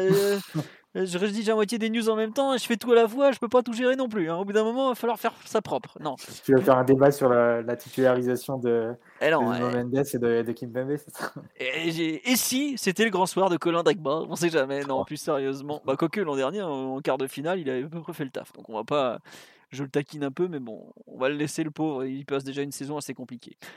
Euh, on nous dit euh, Navas jouait à Nantes et à Nice. Il est vrai que le pauvre Kaylor était dans les buts lors des deux défaites, les deux dernières défaites. Est-ce qu'il a marqué beaucoup de points dans l'entre-deux matchs? Vu le match à Nantes, je suis pas certain. Euh, malheureusement, Kaylor a toujours un peu de mal à enlever les boîtes à chaussures qu'il a au pied, malgré tout le respect qu'on a pour ses immenses qualités sur la ligne notamment. La logique, effectivement, voudrait Donnarumma, mais Jusque-là, euh, Pochettino a toujours donné l'aller à l'un, le retour à l'autre. On sait que Bernabeu, c'est pas un stade euh, neutre du tout pour Kaylor Navas. Il faut quand même lui rappeler son dernier match là-bas. Euh, reste une des plus grandes parties d'un gardien, de but sous les couleurs du PSG, hein, parce qu'il avait subi 26 frappes un soir de novembre 2019 où, on n'avait pas fait un très très grand match, on va pas y aller par quatre chemins. On a un des plus beaux hold-up de, ces dernières années, hein. n'ayons pas peur des mots, le 2-2 volé ce jour-là fut exceptionnel, même si on, on, rappellera aussi que quand même l'arbitrage vidéo version madrilène avait fait sa grande apparition à peu près au bout de 20 minutes de jeu. Mais bon, Ryan va nous dire que c'est pas le cas, on va pas se battre tout de suite. Non, plus sérieusement, donc la défense, c'est la ligne où il y a le moins de doutes. Euh, Hakimi de retour, comme tu as dit, Mathieu, Mendes, Kimpembe, Marquinhos, il n'y a pas vraiment de, choix. Euh, au milieu du terrain, est-ce que Paredes titulaire malgré le, fait qu'il n'ait pas joué pratiquement pendant trois semaines? On sait que c'est un joueur qui a l'habitude de jouer sans rythme. Les mauvaises langues diront parce qu'il ne court pas plus euh, en rythme que sans rythme. Mais vous avez un doute sur la titularisation de Paredes ou pas? Oui, Ryan, tu avais l'air de vouloir en parler non, non, du tout. Ah non, j'étais surpris justement. Donc, euh. non, moi, je pas, pas de doute euh, s'il est, s'il est apte pour moi, il jouera. Après, avec toutes les, les questions que ça, que ça, que ça, pose, hein, même pour Hakimi, hein, parce qu'on en a parlé, mais il n'a pas joué depuis deux semaines non plus, euh, Ashraf. donc, mais pour moi, il, il, jouera s'il est, s'il est apte, même s'il sera sans doute à 80-90%. Mais je pense qu'il jouera parce que les, les options qu'on a essayé de, d'explorer durant ces, cet entre-deux matchs, je vais dire entre-deux tours, mais entre-deux matchs euh, n'ont pas été pas été fructueux, donc je, le vois jouer. Je le vois jouer. Moi, c'est vrai que pour plus globalement, j'ai un peu peur de, des joueurs qui sont pas à 100%. J'ai un mauvais souvenir du match à, Dortmund où on avait mis pas mal de joueurs pas à 100%. Et c'est vrai qu'en Ligue des Champions, on dit toujours qu'il faut mettre les joueurs euh, à leur poste et, euh, et, à 100%, mais bon, c'est vrai que là, je vois quand même Paredes, Hakimi jouer en tout cas. Après, euh, coach Marty nous dit toujours qu'il faut faire ça en Ligue des Champions. Mais euh, coach Marty, euh, grand spécialiste du bah attendez, la Ligue des Champions c'est simple, on met les joueurs au bon poste et hop, ça passe. Et bon, il a pas c'est le problème, c'est le problème, c'est qu'effectivement c'est un doute majeur, c'est des joueurs qui n'ont pas, pas joué depuis trois semaines, mais qui ont acquis un vrai poids dans, dans la structure que, que Pochettino a mise en place. Et si tu joues pas avec Hakimi, tu joues donc avec Kerrer on a vu globalement qu'on n'arrivait pas du tout à faire fonctionner le couloir droit euh, dans cette, euh, dans cette euh, optique-là, que ce soit avec au centre en troisième centrale ou Carrère plus au large, avec Di Maria devant lui, avec Messi devant lui, peu importe. C'était ça a été la cata à chaque fois. Et, même sur le dernier match, on, a même senti euh, en vraie fragilité sur le plan défensif face à, face à Guiri, donc tu peux imaginer face à Vinicius.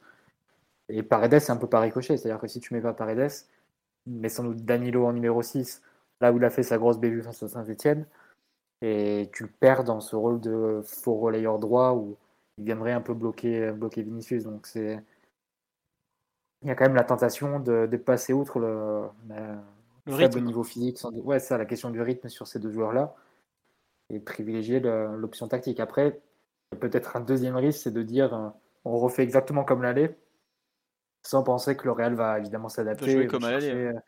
Euh, Ça, il va sans doute chercher d'autres options. J'imagine que si Paris euh, veut refaire par exemple le même type de pressing en individuel avec Danilo en un contre un face à Vinicius et globalement tout le, toute l'équipe adverse en, en 1 contre 1 sur les sorties de balle du Real, euh, sur, les, sur, les, 6 mètres du Real.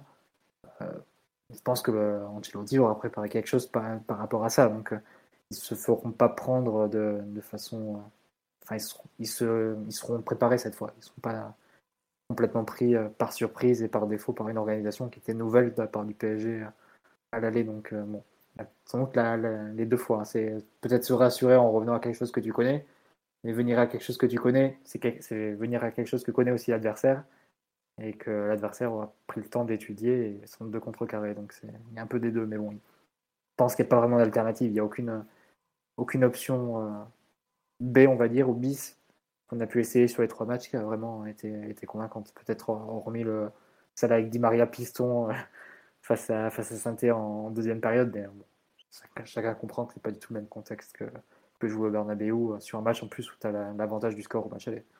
Tiens, euh, donc ça nous dit Danilo et Paredes, Paredes dans la défense, Verratti relayeur gauche, Danilo relayeur droit. On nous dit on risque pas de manquer de mobilité, de mobilité avec Danilo et Paredes face à Kamavinga et Valverde. Bah oui, c'est possible. Après, moi je trouve qu'il y a quelque chose qui va pas du tout dans le sens d'un changement au milieu du terrain, c'est que Idrissa Gueye, euh, n'a pas joué ce samedi, alors que si tu veux le faire jouer, sachant qu'il a eu la canne, qu'il n'a pas joué pratiquement pendant quelques temps avec le PSG, pourquoi tu, tu le fais pas débuter contre, enfin à Nice quoi. Donc euh, c'est un peu ce qui m'inquiète. Et au contraire, le fait de qu'on prenne pas de risque avec euh, Paredes, ça me semble plutôt être une façon de le de le faire travailler physiquement, de vraiment prendre aucun risque pour bien lui laisser consolider sa cuisse pour le faire rejouer. Après, il y a la question de Danilo. Est-ce que est-ce qu'il va Enfin, je pense que des trois milieux, il y en aura forcément un qui sortira avant la fin. J'espère pas pour une expulsion, hein, mais bon, physiquement, et tu vas avoir de, la gestion en cours de route. Donc bon, cela semble euh, à cet instant quand même assez compliqué d'imaginer un autre milieu, mais quand dans le même temps, tu as quand même Pochettino qui déclare à la FA que ils veulent pas faire le même plan qu'il y a trois semaines. Je pense que l'espèce de marquage individuel à 60 mètres de son but sur, euh, pour aller presser très très haut avec euh, Neymar à la place de Di Maria ne semble pas vraiment à, l'ordre du jour cette fois-ci. Peut-être que le PSG va justement laisser venir un peu plus le Real pour pouvoir utiliser, euh, s'il le peut, la vitesse d'un certain Kylian Mbappé. Bref. On va voir, on avance. En attaque, bon, on aura probablement donc bah, Messi, forcément. Mbappé s'y apte. Tiens, messieurs, est-ce que vous pensez que Kylian sera, sur le, sera bien sur le terrain ce mercredi soir? Omar, qu'en penses-tu? Notre spécialiste en, en cheville, pied et tout ce qui concerne Kylian. Euh, sans le moindre doute. Tu, as envoyé tes derniers ligaments euh, à Kiki ou pas encore?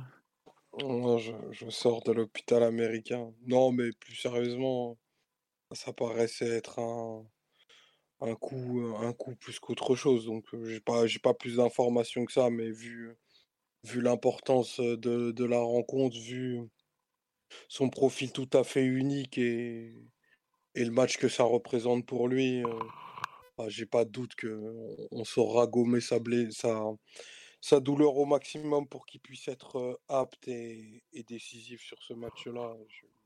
J'avoue, j'ai pas trop de doute. Ouais, on nous dit j'espère qu'il jouera pas, qu'il sera pas diminué comme face à City ou au Final 8. C'est vrai que le pauvre a joué sur une jambe. Mais le Final 8, il avait joué sur une jambe. Euh, il avait vraiment reçu un, une énorme torsion euh, sur la cheville et tout ça. Là, c'est pas le cas. Ça, a, ça a littéralement rien à voir. Hein. Voilà. ça va. Qu'est-ce que je voulais dire? Ouais, sur Mbappé, tout à l'heure, Ryan faisait la comparaison avec Kroos. Kroos, pour le coup, lui, c'est musculaire. là, Mbappé, c'est pas musculaire, c'est un coup. Ça fait mal, mais techniquement, il peut jouer. Kroos, si les muscles disent que ça tient pas, ça tient pas. Hein. C'est pas tout à fait la même chose quand même. Hein. Mais bon. Après, le problème, c'est qu'on peut être sûr qu'il sera pas à 100%. Quoi. c'est vrai qu'on nous dit l'enjeu supprime pas la douleur, c'est sûr, mais bon, on va le, lui masser la gambette et puis ça va aller. Faut, faut, faut, demander ça à Sergio Ramos si l'enjeu supprime pas la douleur. Bien sûr, bien sûr que si, ça supprime la douleur. On va voir. C'est un, match bien trop important pour lui pour qu'il s'arrête. Enfin, pour qu'une contusion le fasse, le fasse pas jouer. Mmh. C'est vrai. Bon. Et donc le dernier poste de l'attaque se joue entre. on me dit, je repense au diagnostic, au diagnostic de Dr Moiskin sur Neymar. Pour ceux qui avaient loupé cet extraordinaire moment dans Soir de Coupe sur Eurosport, nous étions quelques minutes après le camp PSG où Neymar avait voulu défier. c'était qui C'était Yao, c'est ça? Yago Comment il s'appelle Aidez-moi, l'arrière droit de. Oui, oui, c'est Steve Yago. Steve Yago, j'avais un doute. il avait voulu défier Steve Yago. Bon, ça c'était malheureusement mal fini. Le quadriceps avait lâché. Et Docteur Moïse nous avait dit bah, il a rien, vous inquiétez pas, demain à l'entraînement.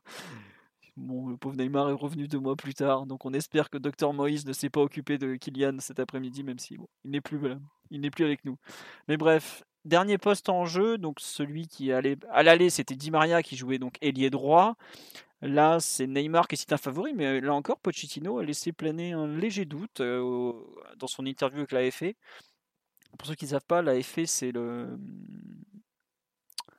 euh, l'agence de. C'est l'AFP version euh, espagnole. Donc euh, voilà. qui, en gros, il a laissé entendre que Neymar n'était pas certain de débuter, qu'il verrait dans les, dans les prochaines heures, tout ça, tout ça. Bon. Qui croit à ce, ce bluff un peu étrange de la part de, de Maurice? Vous y croyez ou pas Ou Neymar titulaire? Mathieu, Titi, Omar? Absolument pas, on est d'accord? Moi, j'y crois pas. Neymar titulaire, je pense. Bon, on est assez d'accord. Qu'est-ce que je veux dire? Donc, on a toute l'équipe de notre côté. Qu'est-ce que, qu'est-ce que vous pensez? On nous dit qu'il faut mettre Chevy Simon s'il est droit. déjà, s'il est sur le banc de touche, ce sera pas mal. On en reparlera plus tard. qu'est-ce que vous pensez de comme clé du match pour cette rencontre? On en a un peu parlé à l'aller. Ryan, tiens, on va revenir un peu de à ce que une question qu'on te posait tout à l'heure sur le live. est-ce que les entames de match du Real sont un problème? Parce qu'on voit côté PG que depuis 2-3 semaines on a du du mal à démarrer. Est-ce qu'il y a toujours le même souci côté madrilène? J'ai, cru comprendre que contre la Real Sociedad, pareil, ça avait eu du mal à, démarrer encore ce week-end. Ouais, après ça c'est un truc un peu caractéristique des équipes d'Ancelotti hein, depuis euh, toujours maintenant.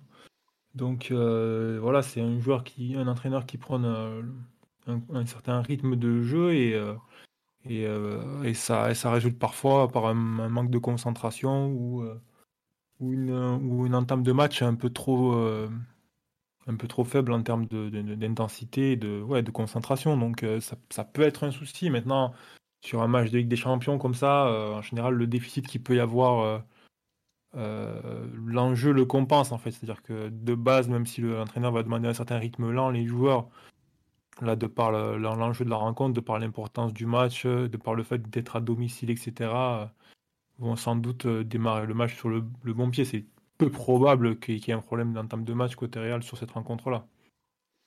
D'accord. Et je sais que côté Real, ça annonçait aussi euh, le fait que ça allait peut-être presser fort d'entrée. Il paraît que ça s'est vu ce week-end que le PSG avait pressé, euh, que le PSG, que le Real avait pressé ou c'est pas du tout vu?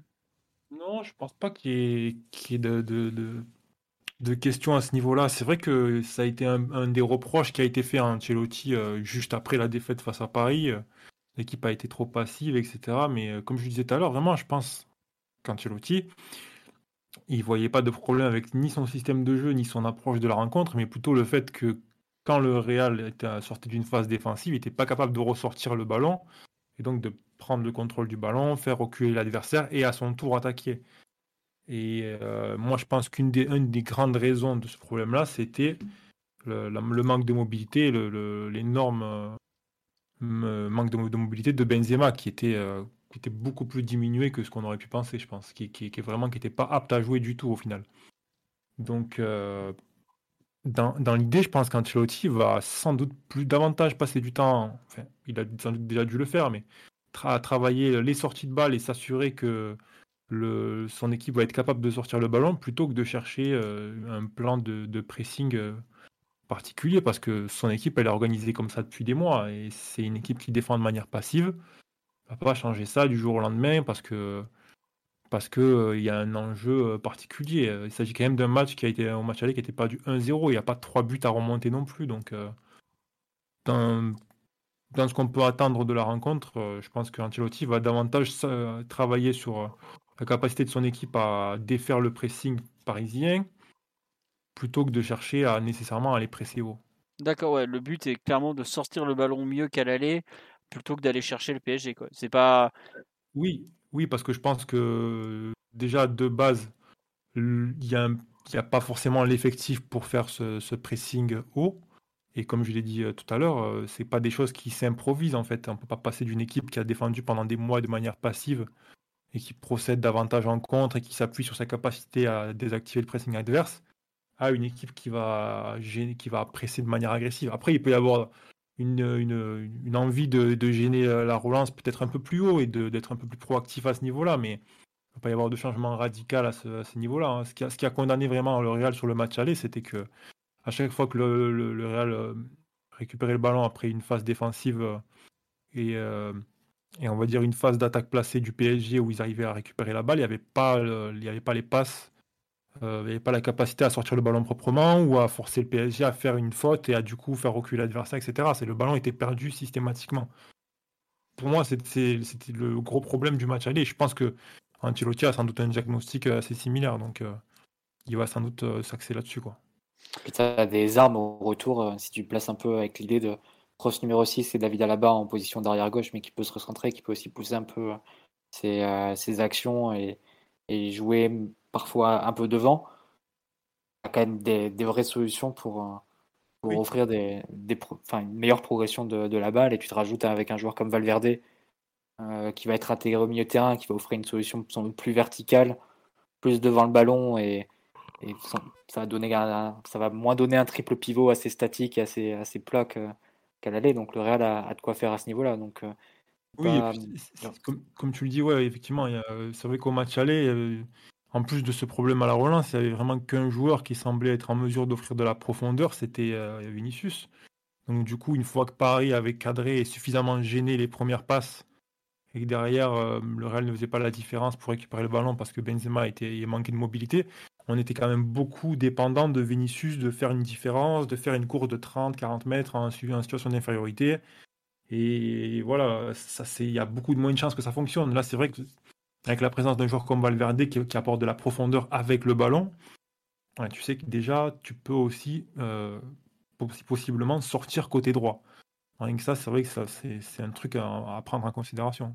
Et à la barre, arrière, gauche aussi, à la barre arrière gauche par rapport à Mendy qui avait beaucoup raté techniquement. Oui, bah, il a l'angle de passe, il peut s'insérer au milieu de terrain, il peut libérer ensuite le couloir à Vinicius de façon assez, assez naturelle. Il a la qualité pour, trouver des passes intérieures. Ça peut être un gros atout, sachant que sur le côté droit, si Di Maria joue pas, c'est pas Messi qui va te presser avec une énorme intensité un joueur comme Alaba. Donc euh, Paris peut avoir un problème à ce niveau-là.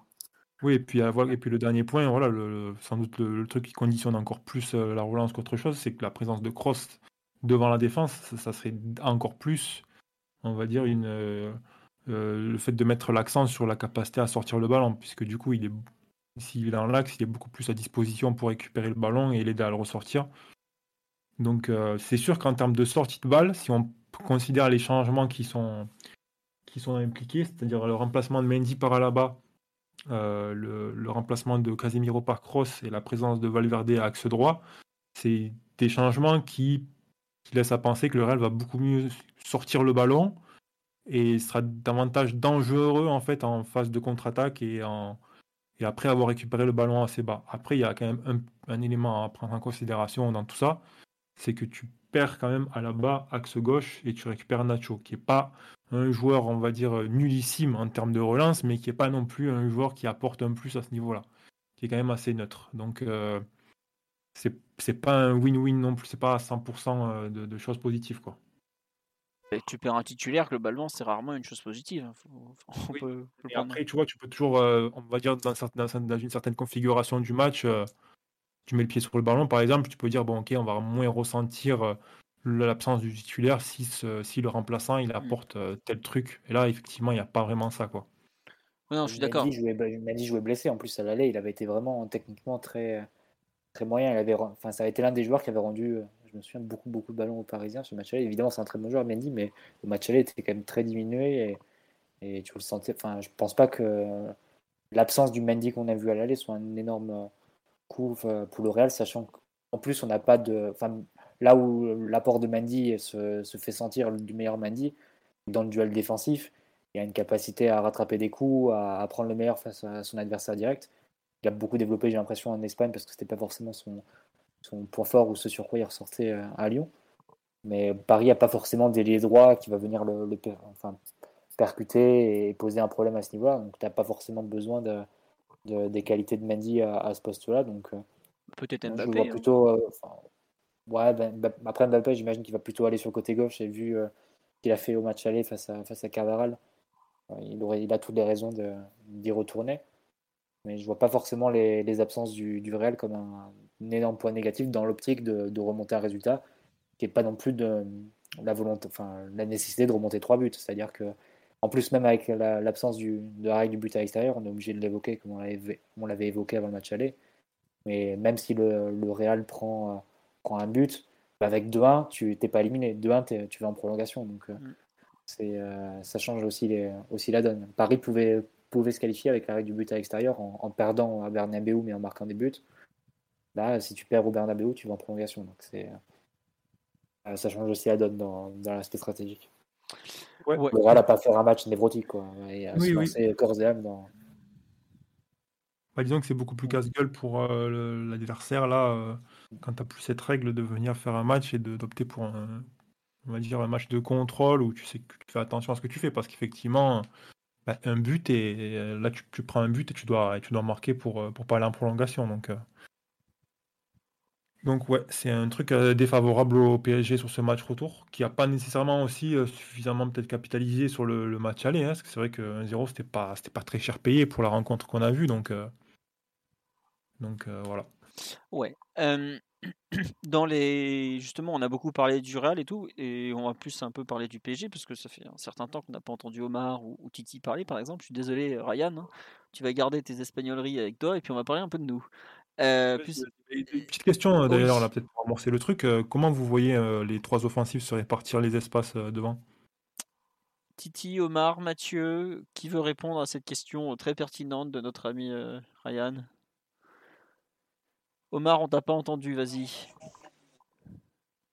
Non, mais la, répartition des espaces, elle me paraît, me paraît assez claire avec euh, Mbappé qui va avoir un rôle très libre, mais je pense surtout le front de l'attaque. Messi un petit peu plus, un petit peu plus axial derrière lui, euh, enfin à la main comme on a pu le voir. Et Neymar peut probablement, probablement axe, axe côté gauche ça me paraît, ça me paraît être la position la plus, la plus naturelle. Après, je pense qu'il y a, y, a, quelque chose d'assez important, c'est la capacité qu'a le Real à, t'offrir, mine de rien, des attaques à un contre un.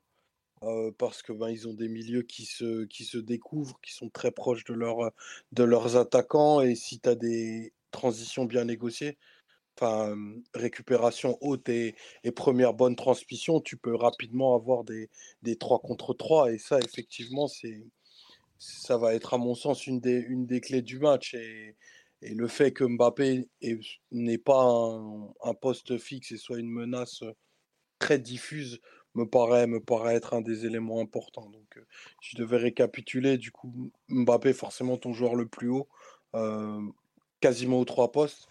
Messi très axial, très numéro 10, quoi, quelque sorte, et, Neymar un cran au-dessus de Messi qui verrouille le, côté gauche.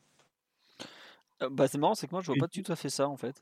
Excuse-moi, euh, Ryan, je t'ai coupé, mais en fait. Ouais, non, moi j'allais poser une question surtout sur le comment comment vous le voyez en, en phase défensive du coup, mais vas-y, peut-être tu peux Bah, donner ton avis. pour moi, en fait, justement, l'intérêt, c'est que tu laisses Neymar à gauche parce que globalement, il s'est surtout joué là tu mets ton Messi en fausse pointe slash meneur de jeu, donc plutôt quatrième milieu dans le dos justement du défend du milieu du Real qui n'a pas Casemiro, qui est quand même un extraordinaire, euh, euh, coupeur de transmission et qui est capable de protéger une défense comme à peu près personne en Europe. Et pour le coup, plutôt Mbappé côté droit. Justement pour euh, la défense centrale va être Nacho Militao, qui est pas vraiment une défense centrale parfaite. Je trouve que l'intérêt, c'est de la mettre sans point de référence, donc en mettant Messi très fuyant et au contraire de mettre Mbappé côté droit pour justement euh, empêcher à la bas de trop monter parce qu'il sait que s'il monte, il va devoir revenir à une très très très enfin un peu ce que par exemple ce qu'a c'était Leipzig qui avait. C'était Simon qu'on avait parlé sur fin d'un podcast. Angelino, par exemple, n'osait pas monter parce qu'il avait peur de devoir courir derrière Mbappé. Bah là, tu, tu mets pareil, tu le mets un peu sur le côté parce que justement, tu veux faire courir.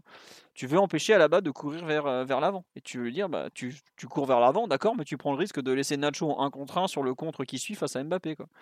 Voilà, Philo, tu perds le 1 contre 1 à Mbappé Carvaral qui était être la source de danger majeur du PSG au match Donc c'est. Ouais, mais après, je préfère. C'est vraiment très rentable. Bah si, parce que tu te retrouves avec Mbappé contre euh, Nacho. Euh, et je, surtout, je vois pas qui va défendre côté droit au bout d'un moment si Messi va pas le faire. Et si Mbappé n'est pas sur ce côté, alors je lui dis pas de longer la ligne, hein, mais vraiment le demi-espace, euh, pour moi ça paraît finalement peut-être la, la, solution la plus adaptée à ce match retour où je pense qu'on va jouer beaucoup plus bas sur le terrain et où tu as quand même un, le problème du Real, quand tu vois la ligne défensive, c'est l'axe gauche. Je pense qu'on sera tous d'accord là-dessus. Le moins fiable des quatre de derrière, pour moi, celui à attaquer, ça reste Nacho. Il a 31 euh, ans et il joue contre Mbappé, qui est, le joueur le plus rapide de la planète, ou presque. Ah, franchement, après le, match aller, euh, moi j'aurais plutôt tendance à insister sur Cavral.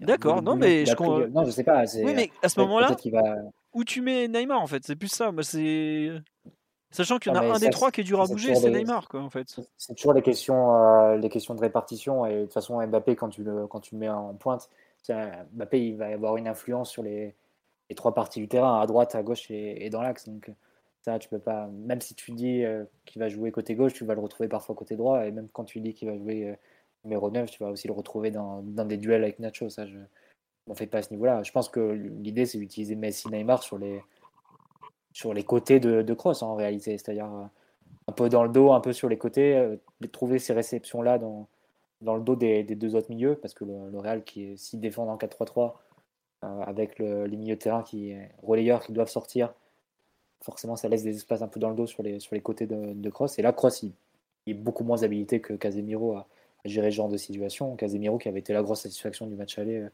côté Real avec l'axe central d'Itao à la bas ça avait quand même été l'axe qui avait tenu le, fait de ne pas, pas, prendre plus de buts et pas créer, de ne pas se concéder davantage de situations pour le Real lors du match aller. Donc, je pense que tu peux utiliser Neymar et Messi dans ces, dans ces rôles-là, avec euh, Messi qui viendrait prendre du champ en, décrochant assez, assez bas côté axe droit, et Neymar qui se retrouvait dans, dans une deuxième, deuxième échelle, on va dire, axe gauche un peu plus, un peu plus haut que, que Messi, à la réception de ses passes un peu diagonales et Mbappé qui ferait la, qui mobiliserait en réalité les, quatre, les quatre défenseurs avec des appels, avec euh, des, des zonages et, aussi dans un, à une nouvelle hauteur aussi, une troisième hauteur différente de celle de Messi et de celle de Neymar. Un peu ce qu'on avait vu lors des, matchs euh, du match face à saint et du match face à Nantes. Donc euh, ça a plutôt bien marché. Mais bon, après, il faudra voir sur un match, évidemment avec une autre exigence. Et, mais aussi voir si, sera, si ça ne sera pas euh, influer et euh, corréler au fait que voilà, le Real va devoir euh, jouer avec un peu plus le ballon. Paris va devoir jouer sans doute avec un peu plus de, contre-attaque. Forcément, c'est pas le même type de, mission et de, façon d'attaquer ensuite. Est-ce que Paris peut avoir des, larges séquences de possession avec des, des, récupérations immédiates sur un match comme celui du Bernabeu? C'est un peu tout l'enjeu, mais c'est a priori, ça sera sans doute, sans doute plus équilibré parce que J'imagine moi le, scénario un peu à sens unique du, match aller se reproduire sur un match retour, sachant que le Real doit gagner. Donc euh, ça va changer aussi ta manière d'attaquer à ce niveau-là.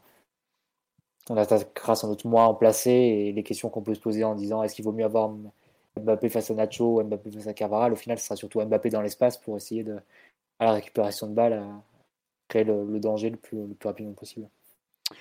Très bien. Bon, euh, enfin, d'accord. Non, mais c'est marrant qu'on a. Enfin, toi, en gros, tu rejoins un peu euh, ce que disait Omar. Quoi. je rejoins toujours ce que dit Omar. Ah bah alors, on va vous lancer sur le sujet Draxler, vous n'allez pas être d'accord, je crois. Mais ça, c'est autre chose. Euh, Titi, de ton côté, sur un peu l'organisation offensive, tu, tu, rejoins aussi Mathieu et Omar ou, tu es comme je rejoins aussi. Eh non, ben, je, rejoins aussi euh, Mathieu et Omar euh, sur la question aussi de, de, Mbappé qui serait très libre sur le fond de, de, l'attaque. Et comme l'a bien dit Mathieu, de toute façon, il va se déporter un peu, un peu partout. Il, il en jouera des duels, des duels avec Nacho, t'inquiète pas, Philo. Et s'il doit le, le, passer quelques fois, il, il, le fera. Mais voilà, il sera, il sera toujours très libre. Et surtout, euh, le, le, match aller, enfin, l'ascendant qu'il a pris sur, le, sur Carvaral lors du match aller, je pense que c'est aussi quelque chose qu'on peut qu'on peut, euh, qu'on peut très bien utiliser et aussi essayer de retrouver peut-être la relation avec, euh, avec Neymar quand ils jouent un peu tous les deux, c'est un peu euh, déporté sur la gauche, ça peut être intéressant. Donc non, moi je reste plutôt sur, sur ce qu'ont dit Mathieu et, Omar. D'accord. Non, il y a des gens qui croient que Draxler rentre dans l'équation. Non, non, non, non, non. Rassurez-vous. Le, petit prodige de Kirchen ne sera pas titulaire demain soir, après-demain soir, pardon. C'est plus un, un grand débat de fond du podcast entre l'intransigeance de Omar face à l'investissement au cœur d'un match et l'amour de Mathieu Martinelli pour les joueurs qui font des contrôles orientés. Voilà, il n'y a pas de Draxler pour Real Madrid PG. Combien même?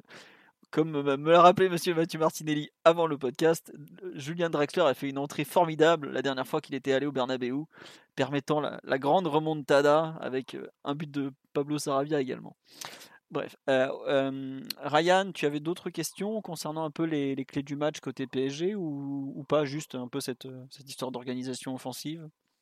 Non, ouais, je me demandais en fait comment les espaces étaient répartis parce que je me, demandais comment le PSG allait défendre et c'est vrai que ça, va conditionner le, les espaces et le rythme du match. C'est-à-dire que si euh, effectivement on a un Messi qui est censé occuper l'axe droit ou enfin, s'il n'y a personne vraiment qui, qui défend côté droit, côté Paris, avec un joueur offensif comme Alaba, euh, ça peut, euh, ça peut donner un match un peu ping-pong euh, qui, peut, qui peut mettre le Real dans de meilleures dispositions qu'au match aller. Quoi. C'est surtout, en fait, tout simplement, si le Paris défend en 4 plus 3, les, les, phases de possession et que le, Real arrive à mieux sortir le ballon après les, les phases offensives parisiennes, la tendance risque de vite, vite tourner par rapport au match aller.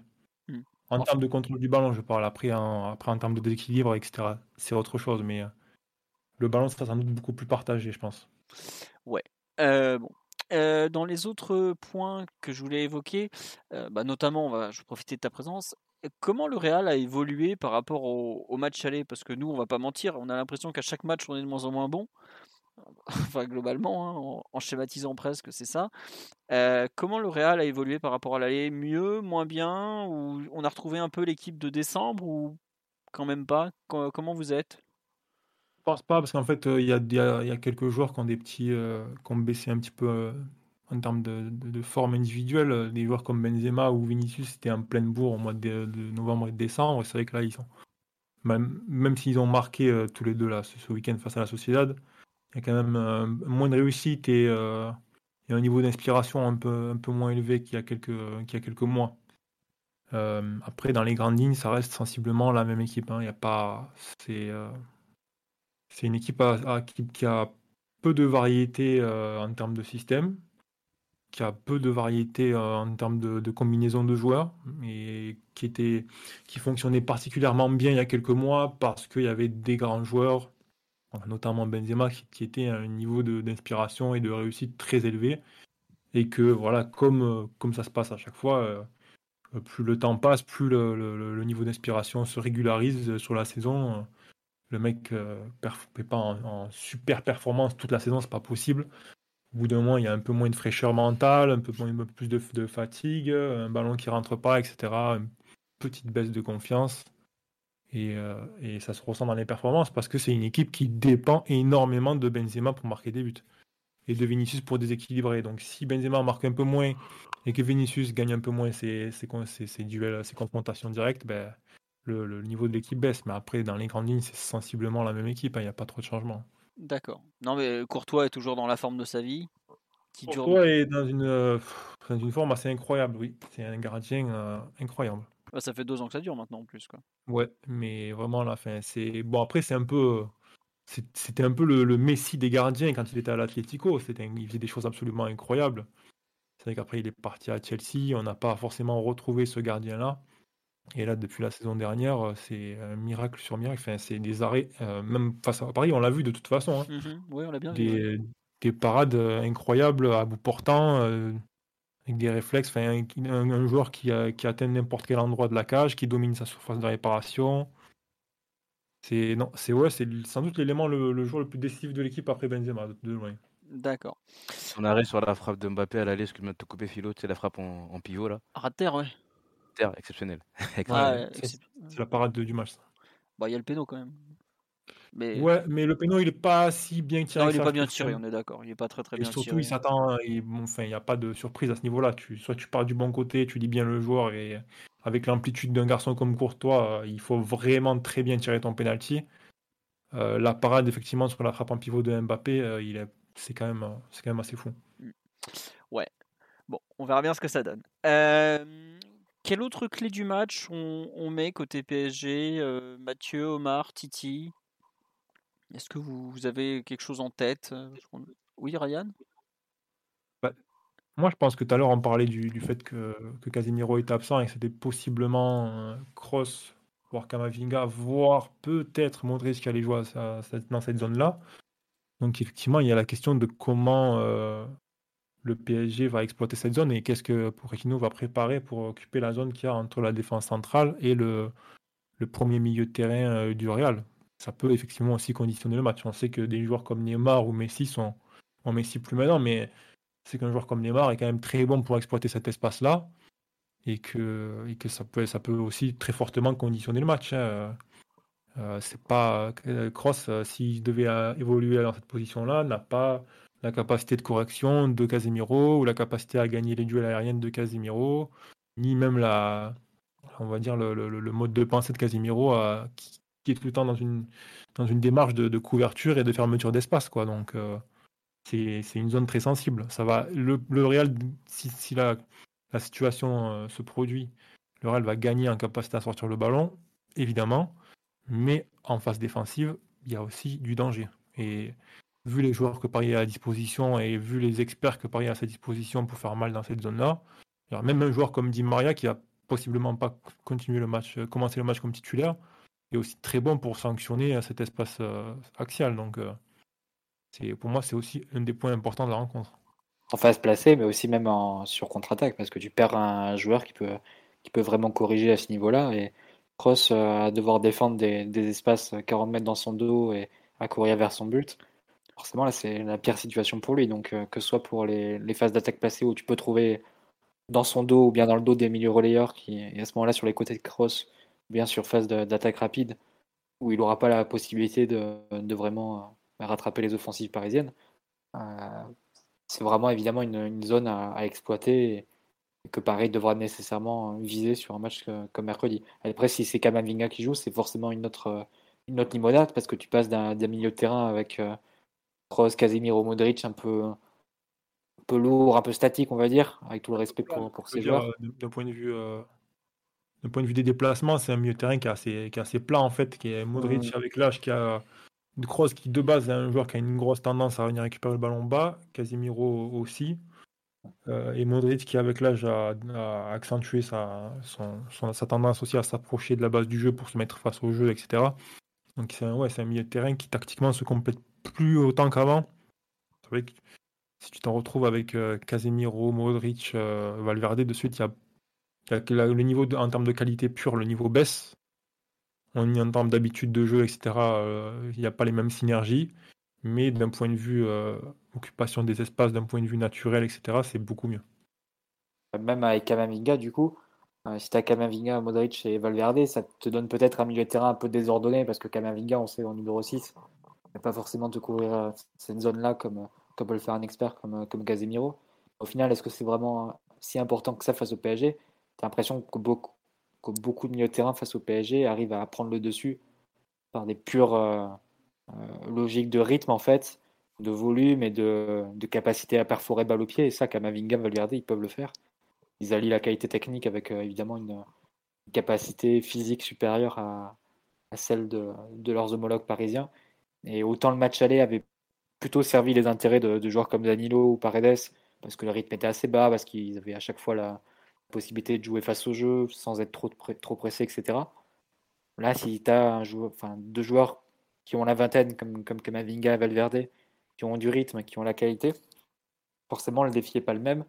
tu peux te retrouver avec euh, ce qui était un point fort au match aller, qui peut devenir euh, une limite nette au match retour. Donc ça peut être assez intéressant aussi euh, de jouer cette carte-là, même si évidemment Kamavinga en numéro 6, en termes d'expérience et de science du poste, c'est pas la même chose, mais ça il est capable de compenser sur beaucoup d'autres aspects.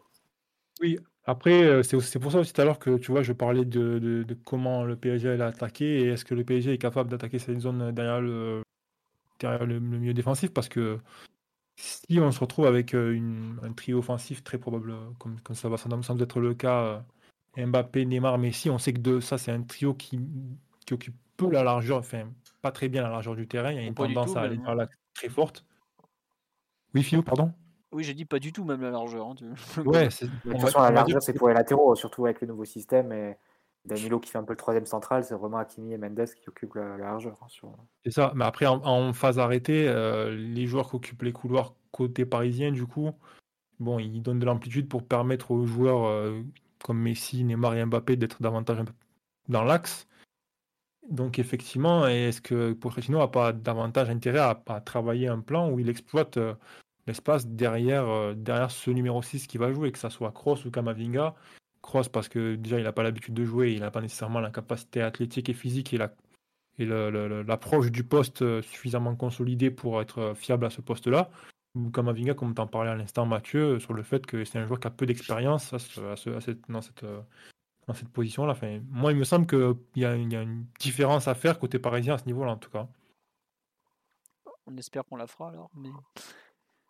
C'est, Oui, vas-y, Omar. totalement exclu euh, d'imaginer du coup que le Real je... prenne un autre chemin du coup, en se disant que Kamavinga tout seul devant la défense, c'est peut-être une étape un peu trop grande à franchir, ou du coup un examen de passage un peu trop grand à franchir dans un soir où tu peux, où tu dois absolument gagner. Du coup, lui a collé Modric pour justement exploiter les côtés qui seront désertés par le PSG où là, tu pourras avoir des, des, des, supériorités. Exemple, bah, j'ai souffert côté droit, je garde Carvaral, mais je rajoute Valverde devant lui, option que Cancelotti avait prise en fin de match. Et du coup, euh, un bon Alaba et un bon Vinicius sur un côté où Paris ne défend mais vraiment absolument pas. Et, je pense que le Real a, forcément vu nos derniers matchs et ils ont vu que nos, débuts de match côté droit, axe droit, euh, il y avait deux trois situations assez gaguesques qui pouvaient se produire. C'est pas du tout envisageable l'option de, du coup d'avoir ce, ce 4-4-2 qui aurait et de, et de la sécurité et de la profondeur? Je suis d'accord une nouvelle fois avec Omar en tout cas. C'est ce que j'imaginais parce que ça t'évite en fait de passer Modric côté gauche en fait. Modric, il pourrait rester à la droite du joueur que tu gardes euh, en numéro 6, c'est-à-dire Cross ou, Kamavinga. Les deux garderaient leur profil naturel, c'est-à-dire Cross ou Kamavinga qui serait un peu axe gauche et Modric un peu axe droit. Et tu compléterais avec Valverde et Vinicius dans des positions qu'ils occupent. Après, c'est clair qu'il faut trouver un accompagnant à, Benzema devant. Est-ce que Asensio il peut, faire ce rôle-là? Il faut voir aussi une, considération importante, c'est que ça, ça, t'aide à défendre les côtés, mais ça, ça t'aide pas à défendre mieux dans l'axe en fait. En, et le contrôle du ballon est beaucoup plus difficile à, maintenir si, si, tu enlèves un milieu de terrain. À moins que le, joueur que tu ajoutes devant, ben, ça soit un milieu de terrain en plus. Ce, que Zidane faisait euh, beaucoup euh, quand il était encore en poste il n'y a pas si longtemps que ça. Hein. des fois, il alignait 5 milieux de terrain avec Benzema. Et, et euh, mais pas vu Ancelotti vraiment le prendre en considération donc, cette saison. Donc, moi, je le, vois quand même maintenir sa, structure euh, avec trois milieux de terrain. Mais c'est pas impossible. Hein. C'est juste, effectivement, il y a le. Qu'est-ce que le Real peut gagner euh, euh, avec ce, du coup, d'un point de vue offensif et d'un point de vue contrôle du ballon Parce que, oui, tu vas mieux, défendre, les, tu vas mieux défendre les côtés. Excuse-moi, je te coupe. Tu vas mieux défendre. Non, c'est mort. tu vas être en mesure de peut-être mieux accompagner ton, ton latéral des deux côtés. Enfin, en, l'occurrence, surtout le point d'interrogation, c'est le joueur qui a le besoin d'aide le plus, sans doute, c'est Carvaral, donc tu peux l'accompagner un peu mieux. tu as, deux joueurs qui peuvent finir fermer l'axe, mais au moment de ressortir le ballon, tu as un joueur de moins en position axiale et tu défends, tu défends, tu dépends encore plus de Benzema qui va être en infériorité numérique comme jamais au moment de sortir le ballon. Donc, je sais pas si comment comment Ancelotti approchera le truc, mais il me semble que tu perds aussi de notre côté et pas nécessairement du côté que que, que Ancelotti peut peut-être approcher sur cette rencontre où le Real doit quand même gagner le match. Parce que dans l'idée, enfin. Nacho et Nacho ils vont Nacho et, Militao pardon vont défendre exactement à la même hauteur que si c'était à la bas. Du coup, si tu as ton axe central qui est aussi haut avec du coup non pas un milieu défensif mais deux, ça te met quatre joueurs à la récupération. Enfin, j'ai un peu arrêté de suivre l'évolution de Kamavinga, mais c'est un joueur qui, pas techniquement, a une première touche assez propre, euh, qui a des capacités que, ben, par exemple, d'élimination sur sa première touche, qui sont assez rares au milieu euh, du, Real notamment, et que par exemple fait moins cross en ce moment. Et du coup, tu vas alimenter Benzema et Vinicius possiblement dans l'axe qui vont avoir des, des 1 contre 1 dans une période où, où la charnière Kipembe et Marquinhos a montré enfin, quelques petits signes de flottement. Je pense que c'est pas une option à écarter. Franchement, non, non, je pense que ça peut c'est à prendre en considération et surtout dans, en, fonction du, déroulement de la rencontre. Mais c'est vrai que tu vois, quand j'imagine un petit peu ce dispositif-là, j'ai tendance à voir euh, l'axe côté Real assez, euh, assez vide et du coup je, je vois bien le Real récupérer le ballon, mais je le vois et je le vois peut-être même faire reculer Paris, mais je le vois pas trop en phase offensive en fait. C'est-à-dire qu'une fois que le PSG, euh, une fois que admettons tu as fait reculer Paris, Paris est en phase défensive, en 4 plus 3 on va dire, sans doute un petit effort quand même de la part des joueurs qui vont défendre sur le côté pour venir fermer un peu les espaces. T'as de quoi, de, as de quoi, on va dire, créer des débordements avec deux joueurs euh, sur les côtés. Mais dans l'axe, qui va venir faire ce, cet appel en fait dans l'axe pour peut-être venir offrir du soutien à, à Benzema? C'est compliqué quoi. Hein. C'est moi, c'est surtout, surtout à ce niveau-là que je le vois pas, que je le vois pas trop en fait. Euh, c'était très schématique votre débat, donc on va peut-être revenir à des choses un peu plus terre à terre. Bah, après, c'est mais ce que dit Omar est totalement pertinent, c'est-à-dire qu'effectivement, le gros, l'un des gros euh, points forts de, Paris sur le match aller, c'était la confrontation euh, Mbappé-Carvaral, donc on, peut, on peut penser que le, premier, la première décision d'Ancelotti, ça va être de s'assurer que ça se reproduise pas. Oui, oui, c'est vrai que sur on me disait Zidane, il mettait Valverde à droite, mais c'est ce qu'il fait en cours de match à l'aller d'ailleurs, non? Ou... Ah non, il fait rentrer Rodrigo, mais il met aussi un peu Valverde relayeur droit à un moment, si je me trompe pas. Il sort Modric? Il sort Modric, oui, en toute fin de rencontre. Après, bon, c'est pas tout à fait pareil de, de défendre, de devoir défendre un côté en partant d'une position axiale, enfin, de relayeur droit et, et comparé à la position où tu joues, tu joues est quand même. Non, mais je me, souviens que Valverde est sur la photo du but, donc c'est pour ça que je sais qu'il avait joué un peu à droite à la fin du match. Bon, on a beaucoup parlé de, positionnement, de comment ça va attaquer, etc., etc. Est-ce qu'il y a un autre point qui vous paraît important dans cet avant-match à. Ah, Barcelone, n'importe quoi, avant Madrid? Mathieu, Omar ou Titi? Le il y a un truc qui me fait un peu euh, pas tiquer, mais euh, quelles sont en fait les, les cartouches que le PSG a sur le. quelle, quelle, solution le PSG a sur le banc de touche en fait, à part. Euh, bah, il y a Di Maria, Icardi, Draxler. Draxler, ouais. Non, mais tu vois, en fait, je me dis, si on est par exemple là, on est mené 3-1 à 10 minutes de la fin, ou un truc du genre, ce qui est possible, comment le PSG fait? Tu dois sortir absolument. Euh, enfin, tu joues, euh, tu passes en 4-2-3-1. T'as pas joué dans ce système depuis des mois. Tu. Non, vraiment, j'avoue que je suis un peu perplexe sur comment le PSG peut réagir s'il est un peu mené, quoi. S'il veut voir bah, s'il. C'est des choses dont on parlait euh, déjà depuis un moment, tu sais, même quand on parlait du mercato, etc., qu'on disait qu'il nous manquait peut-être un profil puncher ou, capable en tout cas de, de rentrer sur sur, sur des fins de match et ramener de la, de, de la de dynamiter pardon l'équipe. On avait perdu ça un peu avec euh, le départ de Moueskine et là ben, si vraiment on arrive dans cette situation-là où on doit faire rentrer quelqu'un pour essayer de changer le, le cours du match, on est obligé de, je ne vais pas dire de prier, mais de, il y a Drexler qui fait parfois des entrées où il est, où il est, quand il est bien liné, est très bon. Euh, c'est une tous les dix matchs à peu près. Hein. En général, euh, voilà. faut que ça soit le bon jour, c'est tout. Ça. Ça. peut arriver, ça peut arriver, ou euh, Icardi qui peut être, qui peut amener un peu plus de poids offensivement. mais c'est vrai que sur le banc, on n'a pas, pas des tonnes de solutions. Si le plan A ne, ne, ne fonctionne pas, ça, ça, se complique un peu plus. Même nos, bah, nos, milieux de terrain qui marquaient un peu euh, fut, un temps en début de saison euh, ne, ne, marquent plus trop aussi. Donc c'est vrai que sur le banc, on n'a pas tant de solutions que ça. Et si ça ne marche pas sur le plan A, il va falloir, va falloir beaucoup prier, je crois. On nous propose Danilo dans la surface, mais totalement. Danilo en neuf, Danilo en neuf pour reprendre des centres de Julian Drexler. Je peux vous dire que ça, on est... y a pas de souci, on y va quoi. On, Ah, mais ça c'est des choses en tout cas qu'on ne découvre pas, je voulais dire Philo, tu vois. Ouais, non, je suis d'accord avec toi. Mais pour un match comme ça où tu vas peut-être devoir courir après le score parce que c'est possible que tu prennes deux ou trois buts. Faut quand même le dire, c'est possible.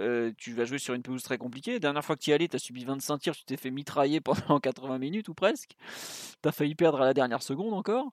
il faut pas, faut pas le négliger ce truc-là. Donc moi j'avoue que on, sort qui déjà, comme on dit sur live, plus que qui on sort du banc. Bon, je pense qu'on sortirait en premier de peut-être Di Maria ou, ou Icardi s'il faut marquer.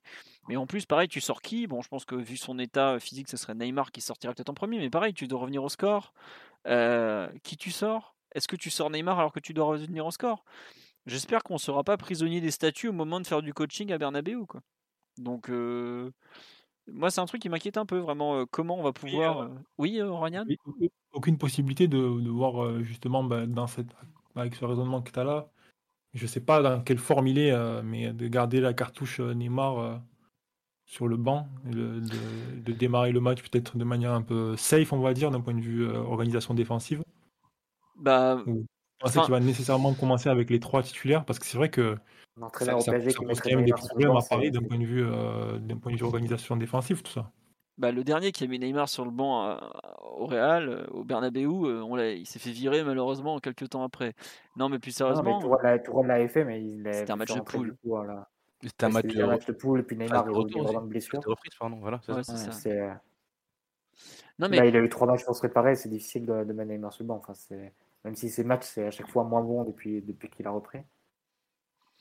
Non, mais. Ça paraît compliqué d'imaginer sur le banc. Moi, je, je sais pas, le fait que Pochettino, on parle comme, comme quoi ça serait pas un titulaire forcément, je, trouve ça bizarre. Alors peut-être aussi que c'est pour conforter un peu Di Maria, le pas lui dire, bon écoute, t'as pas passé un dribble depuis bientôt 4 mois, t'es gentil, mais tu vas aller sur le banc et, rien dire. Mais je, suis un peu comme Ryan, je suis un peu circonspect sur la titularisation de, de l'ami Neymar, alors qu'il a peut-être un peu du mal. On peut pas on peut pas enlever à Di Maria le fait qu'il a très bien défendu au match aller. Donc bon, mais ça, paraît fou parce que aujourd'hui Neymar fait quand même sur les trois derniers matchs, Neymar est quand même meilleur que Di Maria. Enfin, Di Maria avait pas joué à Nantes, ou ici il joue en fin de match à Nantes, je sais plus. Euh, contre Saint-Etienne, il joue une mi-temps, mais ce week-end, il est catastrophique. Et globalement, euh, Di Maria, il a mis un but en sélection en janvier. Sinon, son dernier but avec le PG, il faut remonter à novembre. quoi. C'était le match à Saint-Etienne, pour vous donner une idée depuis, depuis quand il n'a pas marqué un but. Euh, c'est compliqué. Quoi. Je je sais pas trop ce que veut faire Pochettino. Puis à part lui, globalement, et son staff, il n'y a pas grand monde qui sait, mais c'est un peu comme ça. Après, c'est vrai, comme on dit sur la live, c'est compliqué de sortir Neymar si tu es en fin de match, euh, égalité ou Enco, et tu dois penser au penalty. Mais est-ce que tu laisses un joueur sur le terrain pendant, je sais pas, 30 ou 45 minutes complètement carbo, où il va te perdre des wagons de but pour euh, un penalty euh, éventuel quelques, quelques temps après Bon. C'est compliqué, quoi. Mais c'est vrai que c'est aussi compliqué de mettre Neymar sur le banc de touche au coup d'envoi face au Real Madrid. C'est comme ça. Ce jeune, ce jeune va démarrer. Il ne peut pas en être autrement. Enfin, tu vas pas lui faire un tel affront. Il se serait préparé que pour ça. Euh, il est revenu il y a trois semaines plutôt bien. Alors effectivement, il y a un contre-coup parce que peut-être qu'il a eu plus de minutes que ce qu'il aurait dû. Euh, voilà, effectivement, tu sais que Neymar peut te coûter beaucoup s'il a un creux physique. Mais tu sais aussi que s'il est dans un soir où il y a beaucoup d'espace et qu'il a un niveau d'inspiration à juste normal, il est capable de te plier, il est capable de te plier le match, quoi. Ah oui, Donc oui, je je vois pas je vois pas le cadavérique Di Maria postuler à quoi que ce soit euh, mercredi. hein. Ce serait vraiment un affront terrible et ça voudrait dire que vraiment Neymar est dans un état mais cataclysmique pour ne pas jouer à la place de Di Maria. Non, on, on met Neymar et on roule. Et, et je pense et je pense vraiment que qu'il va avoir un bon soir. Je- J'espère que les citrons seront alignés, Omar. Euh, on, verra. Euh, on nous dit en espérant le Neymar du Bayern qui sortait d'un match horrible contre Lille. Ouais, non, c'est sûr. que bah, les matchs de reprise de Neymar, c'est. euh, Enfin, on l'avait vu sans rythme contre Lille, horrible, et il fait un super match au Bayern. On l'avait vu plutôt bien, il avait complètement coulé contre Manchester City. Et là, le problème, c'est que euh, semble plus être dans le, schéma Manchester City, dans le sens où il a été bien revenu pendant 2-3 semaines et bam, il se reprend le, contre, le contre-coup, qui est un peu ce que décrivait Omar lors du match contre Nice. Alors on, peut espérer que ça, que ça va mieux. On a vu aussi que samedi, il n'osait pas trop mettre le pied, mais bon, c'est comme ça. On, on va voir ce que, ce que ça va donner. Mathieu, Ryan, Omar, Titi, est-ce qu'il y a d'autres euh, clés du match euh, Tiens, moi, y a- Ryan, il y a un truc dont on n'a pas parlé, c'est l'absence éventuelle de Kroos. Euh, qui le remplace pour tirer les coups de pied arrêtés si c'est pas lui C'est tout à Modric? Comment? Euh, les corners, ça sera certainement Modric. Les coups francs, ça va dépendre. C'est possible que ce soit euh, selon la distance, possible que Benzema, c'est possible que Alaba tire, ça dépend. Ok. Et c'est pas un... Aujourd'hui, Kroos tire combien? 60-70% des coups de pied arrêtés ou moins quand même au Real? Que c'est un truc. euh, Euh, ouais, c'est dans ces eaux-là, peut-être même plus. hein. Ah ouais, Après, euh, après c'est ça, ça dépend en fait euh, s'il y a possibilité d'un tir direct, d'un but quoi en fait. Ouais, ou si c'est en l'indirect. Je pensais aux indirects, moi surtout. Non, les indirects, ils, ils tirent presque tout. hein. D'accord. Et est-ce que le, justement le, De le- temps en temps, il y a de temps en temps, il y a Sancho qui vient offrir, on va dire, euh, parce que du coup, il est gaucher, donc une, une trajectoire de balle différente. Mais euh, c'est euh, c'est principalement en cross. D'accord. Euh, non, mais c'est une question parce qu'on n'a pas du tout parlé des coups de pied arrêtés alors qu'on sait à quel point c'est important. Euh, est-ce que le Real a marqué dernièrement ce coup de pied arrêté ou pas du tout? Parce qu'on avait vu à l'aller, bah, la seule frappe de la première mi-temps, c'était la tête de Casemiro sur un corner. Euh, Oui, il y avait une combinaison intéressante aussi. Il y a deux week-ends, mais sur, coup- sur coup coup de arrêté direct, non, ça fait un petit moment, me semble. Non, je parle des indirects, moi, sur- pour le coup, pas, pas trop des directs. Euh, indirect, là, de tête, non, j'ai pas de, j'ai pas de but en tête. Bon, bah écoute, on va espérer que ça continue. C'est une, équipe qui a marqué euh, 7 buts, je crois, cette saison, ou 6 buts sur coup de pied arrêté. Oui, c'est pas Pas beaucoup. hein. Ah ouais, non, c'est pas beaucoup, non, je te confirme. Pas beaucoup. C'est ce que certaines équipes font en un mois. hein. Enfin, les tout meilleurs, ils en marquent vraiment énormément. Euh, Mathieu, Omar, Titi, est-ce qu'il y a un point que vous voulez évoquer sur cet avant-match entre les deux équipes qu'on a, dont on n'a pas parlé On a beaucoup parlé du un- Oui, Titi? Un petit point sur les, les possibles suspensions. Ah bon, PSG, c'est pas compliqué à tout le monde. non, non, allez, je vais vous les donner. Je, je pars sur un site que vous connaissez peut-être. Discipline. Alors, c'était le beaucoup de cartons distribués le 16 février 2022. Sont sous la menace d'une suspension côté PSG Kim Pembe, Danilo Pereira, Paredes et Verratti. Sont suspendus Casemiro et Ferland Mendy. Et côté Real pourrait être suspendu. Il faut que j'aille vous choper tout ça sur le site de l'UFA, mais je pense pas que ça change grand chose à cet instant, non? Ou enfin, Titi, tu as eu la réponse à ta question, non? Ou tu voulais plus de détails?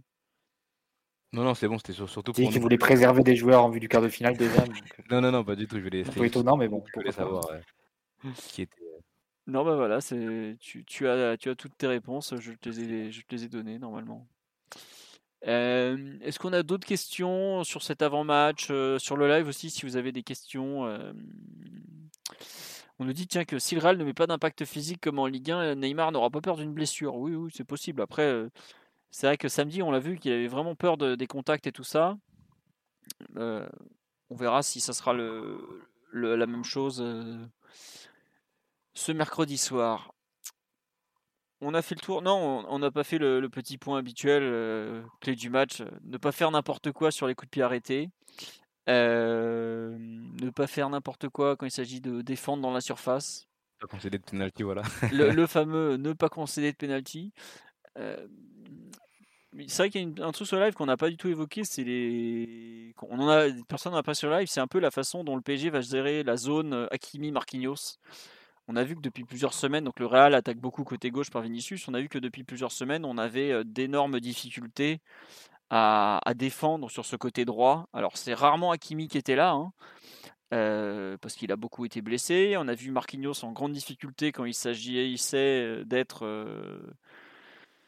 bah, de couvrir les, les, joueurs qui arrivaient lancer en face. Est-ce qu'il n'y a pas quand même un, un, vrai doute sur le, un peu ce, ce côté droit parisien avec Marquinhos qui va devoir gérer, bah, Hakimi va devoir gérer Vinicius qui sera probablement dans un meilleur jour qu'Aller, parce que c'est compliqué de faire pire que l'aller de Vinicius.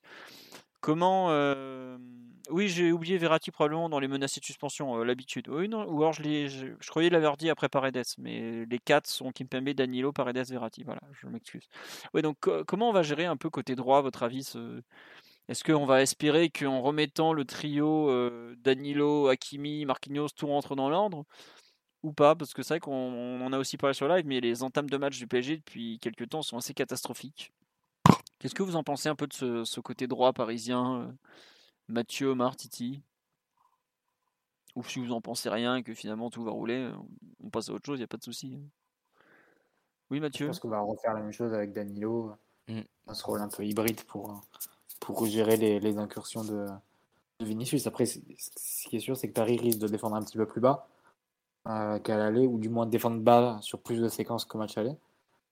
Donc euh, ça aussi, c'est à prendre en, compte pour voir qui, qui gérera la largeur, qui s'occupera sur euh, les sorties du, latéral madrilène.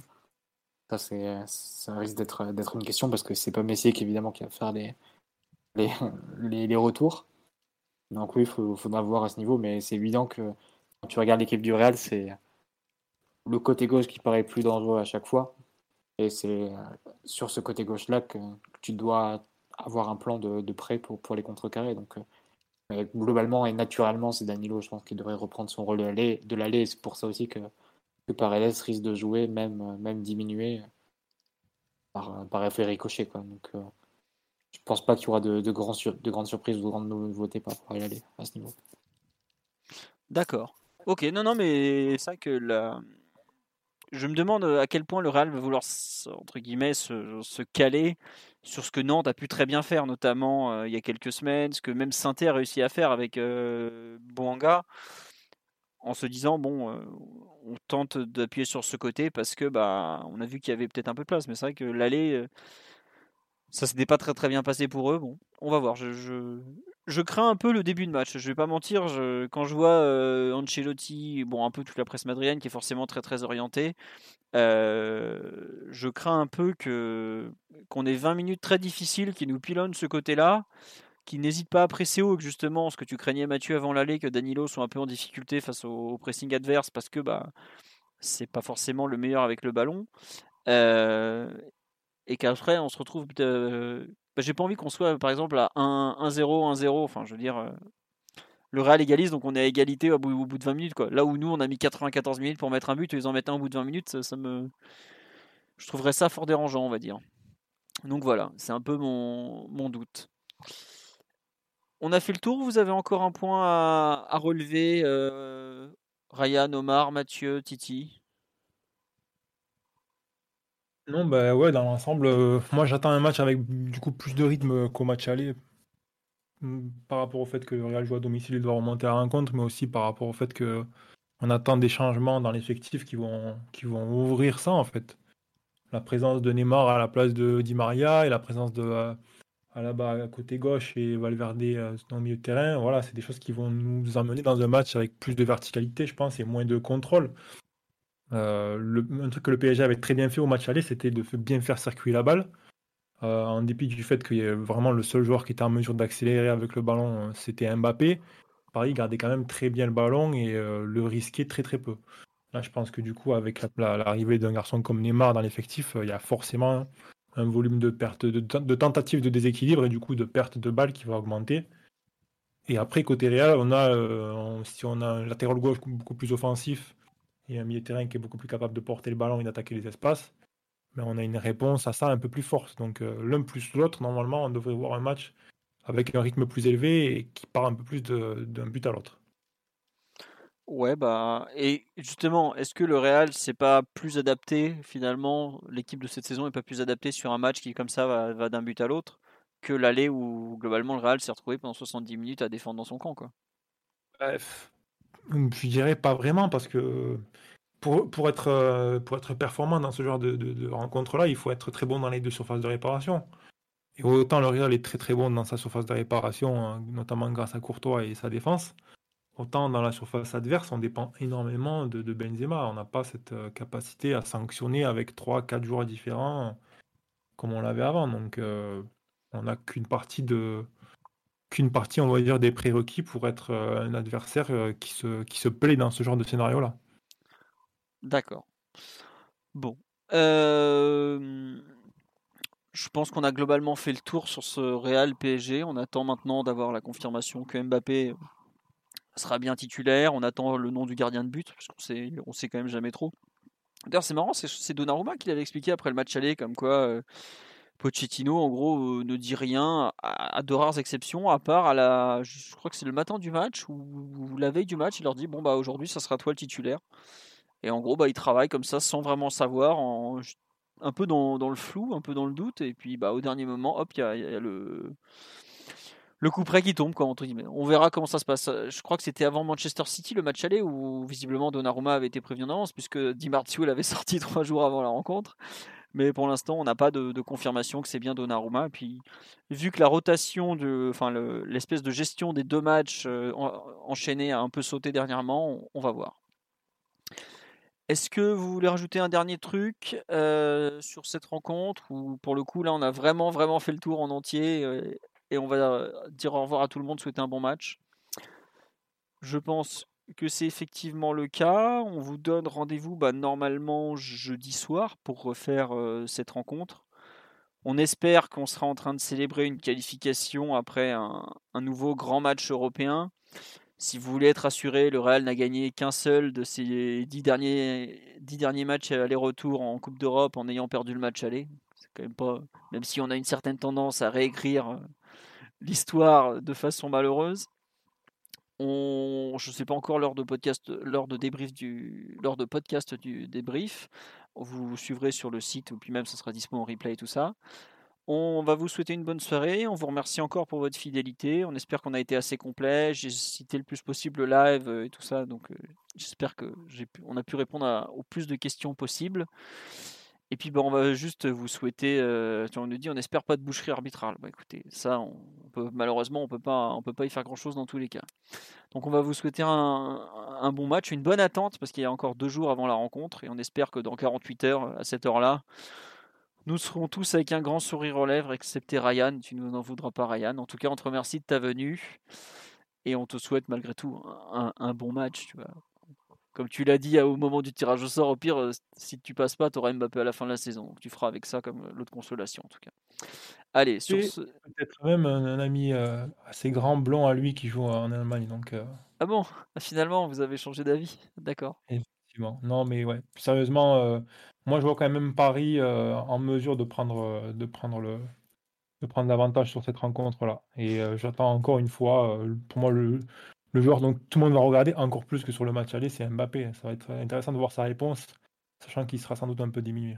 Ouais, bah écoute, on verra tout ça. Euh, j'ai oublié la Youth League. Oh, attendez, on a fait, on a eu euh, pas mal d'articles sur la Youth League sur le site, enfin des joueurs par joueur et tout ça.